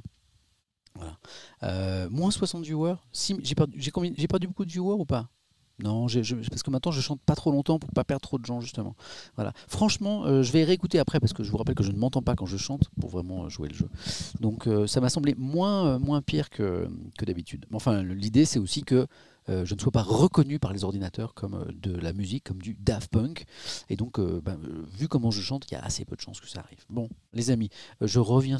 il me reste combien de temps? Oh Je redeviens sérieux. J'ai l'Algérie à vous lire, j'ai ça. Oh, j'ai trop de choses, j'ai trop de choses, j'ai trop de choses. Mais regardez, j'ai trop de choses. Vous vous rendez compte, dans l'ensemble, pour deux heures. Oh, deux heures et j'arrive pas à vous dire la moitié de ce que je lire. Bon, l'Algérie, super important. Bon, il y a un jeu de mots en une de, Libération ce matin. Algérie, Irak, One More Time. One More Time, bien sûr, pour la chanson que je ne vous ai pas chantée euh, par, euh, par respect. Mais on s'est fait un petit get lucky. Qu'est-ce qui se passe en Algérie? Je vous disais que ce matin, il y avait beaucoup d'articles sur la presse, sur l'actualité internationale et des articles passionnants.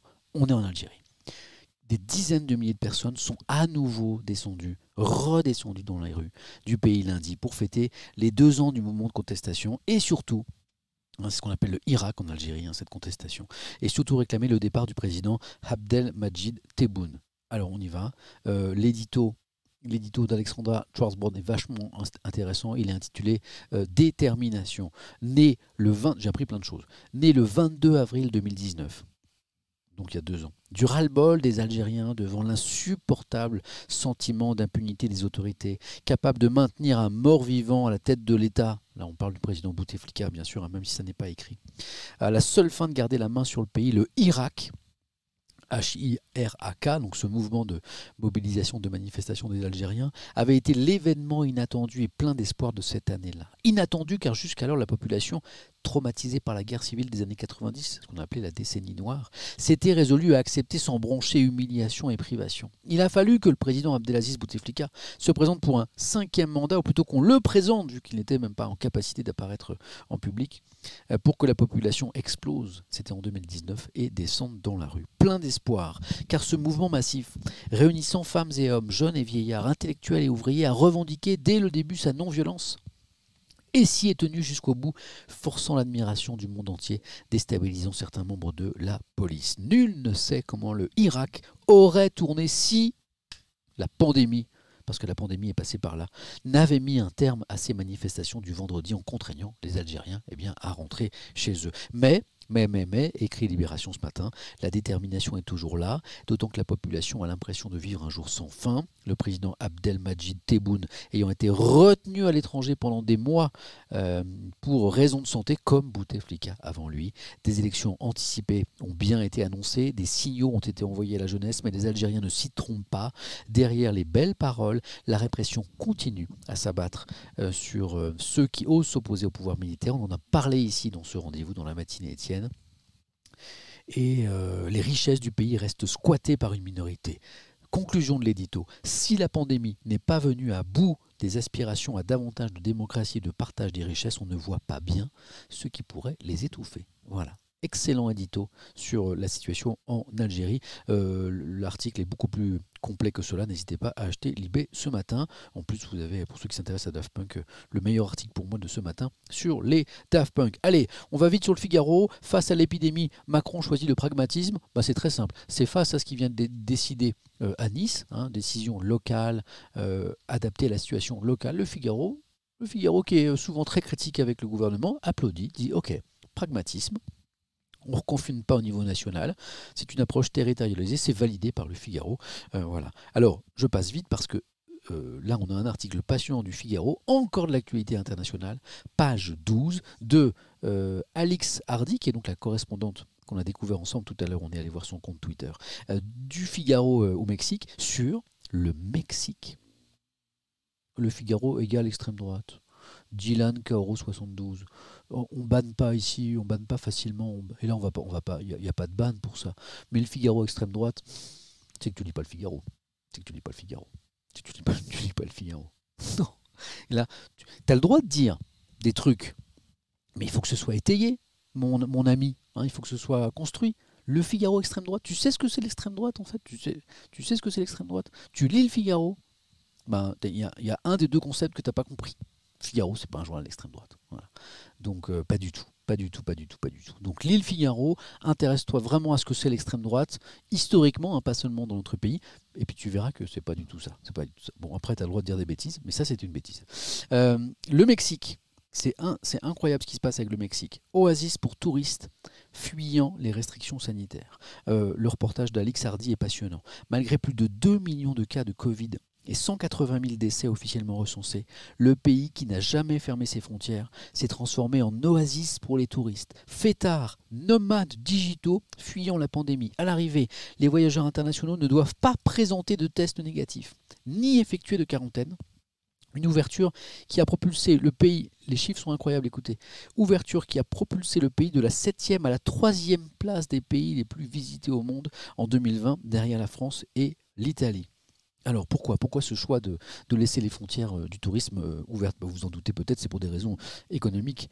Hein. Les autorités tentent de combiner reprise économique et restrictions sanitaires. Mais ces autorités, vous allez le voir aussi dans cet article, s'annoncent, enfin s'avouent, pardon, dépassées. Alors, tout a été fait pour que ça marche. Hein. Pour assurer les voyageurs, le secteur hôtelier mexicain a mis les petits plats dans les grands, créant même en coopération avec le ministère de la Santé, un label propreté qui récompense la bonne application des protocoles sanitaires. Le personnel est dûment masqué, les lieux régulièrement aérés, désinfectés, le gel, les tapis de Javel sont partout. Les plus gros resorts hôteliers hein, offrent des formules comprenant un dépistage Covid à la fin du séjour. Et c'est pas tout, c'est pas tout. Euh, donc pour pouvoir retourner dans les pays occidentaux, parce que parfois il faut montrer patte blanche, ainsi qu'une chambre gratuite durant la quatorzaine d'isolement en cas de résultat négatif. Tout a été fait hein, pour les touristes.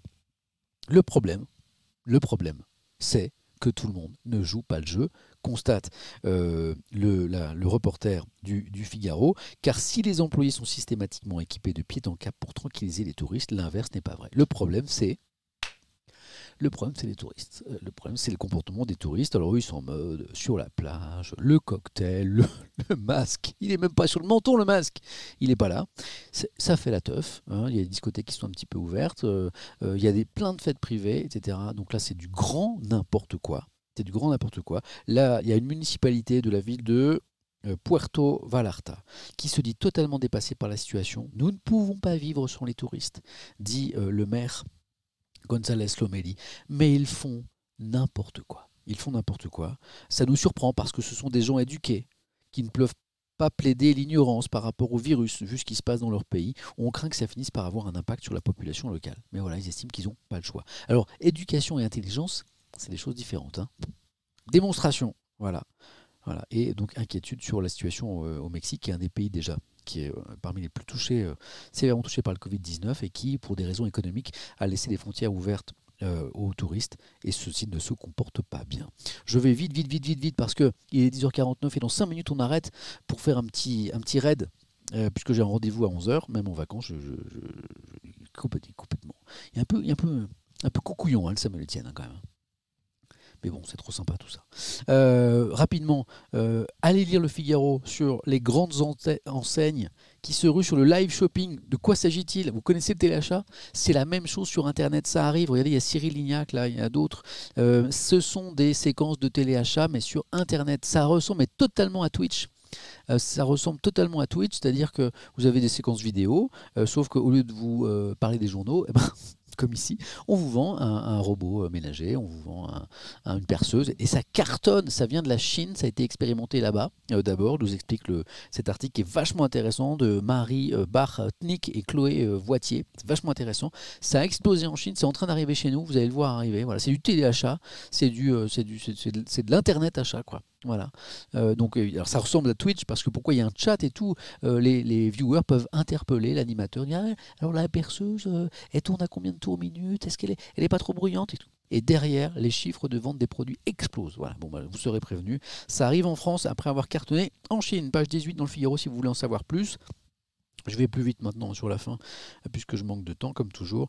Euh, dossier vraiment bien fait de la croix, la percée du Bitcoin, euh, monnaie numérique créée il y a 12 ans, rappelle le journal, pour contourner la finance traditionnelle. Le Bitcoin intéresse dorénavant d'importants investisseurs et inquiète les États. C'est un dossier extrêmement complet, page 2, page 3, deux pleines pages sur euh, la question, et c'est vraiment bien fait. Je vous en lis quelques lignes, j'ai le temps. Euh, gros ajustement du Bitcoin aujourd'hui, moins 20% en 24 heures, ah, me, dit-on dans le chat. Moi, j'ai bien fait de pas en acheter hier, alors j'en ai pas du Bitcoin, j'en ai pas. Il vient de perdre le 20% le Bitcoin, ça crache en ce moment. Mais c'est tellement exactement l'objet de l'article de la Croix, c'est incroyable. Alors, la Croix rappelle ce que c'est euh, le Bitcoin, la crypto-monnaie, comment elle a été créée, dans quel contexte. Pourquoi aujourd'hui de plus en plus euh, de, particuliers s'y intéressent? Parce qu'évidemment, ils ont, ils ont vu les cours euh, exploser jusqu'à 57 000 dollars, jusqu'à 40 000 euros récemment. Là, vous me dites dans le chat qu'il y a eu une grosse correction là, à l'instant. Pourquoi en tel emballement? Donc il y a eu la ruée des particuliers qui rêvent d'une fortune rapide, mais aussi des achats massifs venus d'entreprises, de gestionnaires d'actifs qui considèrent de plus en plus le Bitcoin comme une, monnaie, voire une valeur refuge euh, à l'heure où on croit, moins dans, le dollar ou euh, dans ce genre de, de devises. Donc ça, ça, séduit de plus en plus euh, d'acteurs de l'économie, y compris des grands comptes d'investissement. Voilà, donc, mais sans le savoir, si vous avez de l'épargne un petit peu diversifiée, vous avez peut-être du Bitcoin. Sans avoir acheté du Bitcoin, vous en avez peut-être, puisque les grands argentiers de ce monde en achètent. Alors la question que se pose la croix, c'est est-ce à dire que le Bitcoin pourrait demain être un équivalent numérique de l'or, par exemple, pour devenir euh, un instrument de, réserve? Euh, eh ben c'est, la, c'est la question qui est posée. Euh, je, vais vers la conclusion de l'article. Voilà. Les banques centrales Hein, celles qui, émettent monnaie, hein, euh, regardent avec euh, beaucoup d'intérêt ce phénomène, mais elles ne sont pas prêtes à faire euh, une place au Bitcoin à côté du dollar, de l'euro et du yen pour que le Bitcoin soit une, unité de, valeur au sens international du, du, terme pour les banques centrales. Il faudrait, je cite, je cite Hervé Gouletker, qui est qui? Non, je cite François Villeroy de Gallo, qui est le gouverneur de la Banque de France. Il faudrait que son cours soit plus stable. Il faudrait que son cours soit plus stable. Euh, or, ce n'est pas le cas aujourd'hui. C'est la conclusion de l'article. Son cours est en effet extrêmement volatile, son évolution difficilement prévisible. Et vous venez de me dire euh, dans le chat que euh, le, cours avait été corrigé de 20% ces, dernières heures. Voilà. Bon, grand débat, le Bitcoin. là, j'ai survolé l'article, mais les deux pages sont bien faites. Il y a vraiment euh, vraiment quelque chose d'assez construit sur euh, ce qu'est le Bitcoin, d'où vient le Bitcoin, pourquoi il est intéressant, pourquoi on s'en méfie encore pour partie. Voilà, c'est à lire dans la croix aujourd'hui, c'est la une, et page 2 et 3, la croix de ce jour. Hop, regardez, pour 2,10€. Euh, pour 2,10€, vous aurez des heures de lecture parce qu'il y a plein d'autres choses dans la croix aujourd'hui. bon timing. ah, je ne vous ai pas parlé des secrets, les plans secrets de la majorité pour 2022. Eh bien, ce sera pour une autre fois. C'est de ma faute, j'ai été trop long c'était intéressant. Et la une de l'équipe sur les cas de Covid au sein de l'équipe euh, de France de rugby, le 15 de France, euh, à tel point que le match contre l'Écosse prévu dimanche est menacé. Voilà. La frousse, au trousse, titre l'équipe. Merci à tous les amis. J'ai un petit peu accéléré sur la fin parce que je voulais absolument m'arrêter vers 10h55 parce que j'ai un rendez-vous à 11h euh, pour parler de Twitch à des confrères journalistes. Je voulais vous remercier d'avoir passé ce moment avec moi, d'avoir été aussi nombreux, c'est vraiment cool. Vous avez vu, je suis devenu accro puisque même en vacances, j'amène tout mon matos. Merci d'avoir été là pour cette matinée euh, Étienne en direct de la montagne. Euh, n'hésitez pas à suivre cette chaîne sur Twitch comme ça. Quand je stream, c'est-à-dire quasiment tous les jours, j'essaye. Vous serez prévenu par euh, une petite notification euh, que je stream à des heures différentes. Hein. Hier, c'était rendez-vous à 10h. Ce matin, j'ai fait 9h à cause de euh, mes rendez-vous de la journée. Donc, n'hésitez pas à suivre cette chaîne. Vous serez comme ça averti. N'hésitez pas à suivre sur mon compte Twitter, puisque c'est là que je dis la veille en général, même toujours, à quel, quel jour, quelle heure je stream. je vous rappelle qu'il y a depuis quelques jours un podcast dans quelques heures après ce, quelques heures après, je vous mets l'adresse ici, sur Spotify, quelques heures après, euh, après ce stream, eh bien là, il y a la version que je viens de euh, copier-coller ici euh, en podcast audio. Donc si vous êtes en voiture, si vous êtes en promenade, si vous allez vous promener dans la montagne, vous pouvez aussi écouter ce stream et, récupérer la partie que vous n'avez pas entendue parce que vous n'êtes pas forcément avec moi deux heures tous les matins. je vous ai tout dit, à demain, parce que je serai là demain. On va se faire un petit raid maintenant. je vous mets alors pas de musique, parce que j'ai arrêté la musique pour des raisons techniques, mais je vous mets un petit écran de fin et je vais chercher et je vais chercher euh, un, streamer avec pas trop de viewers pour vous le faire découvrir. Restez avec nous, il y a toujours des bonnes surprises euh, derrière. N'hésitez pas à me faire des propositions dans le chat de, streamers avec pas trop de viewers. Je vais regarder ça et d'ici, soyez patient, ça me prend parfois 3-4 minutes. je vais vous trouver quelqu'un pour, vous le, le proposer. Ok? À tout de suite les amis. Merci encore d'avoir été là. À demain.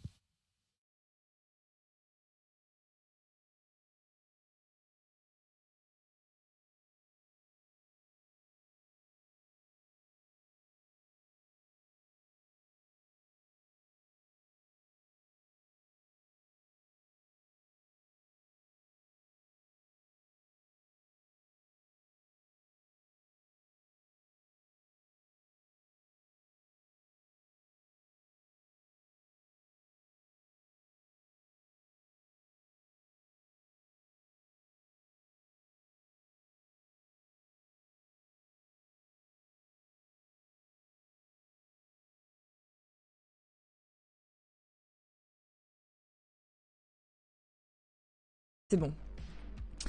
Euh, Qu'est-ce que, en fait, j'aimerais, je vous ai dit, ça fait un moment, j'aimerais bien refaire toutes les émotes. Euh... Oh, Smako. Quoi? Bourgeon. Ok, merci Smako pour, euh, pour le sub. Il arrive, il a écrit coccinelle. Non mais il y a des émotes qui sont à refaire. Moi, je pense qu'il y a l'émote peu bed qui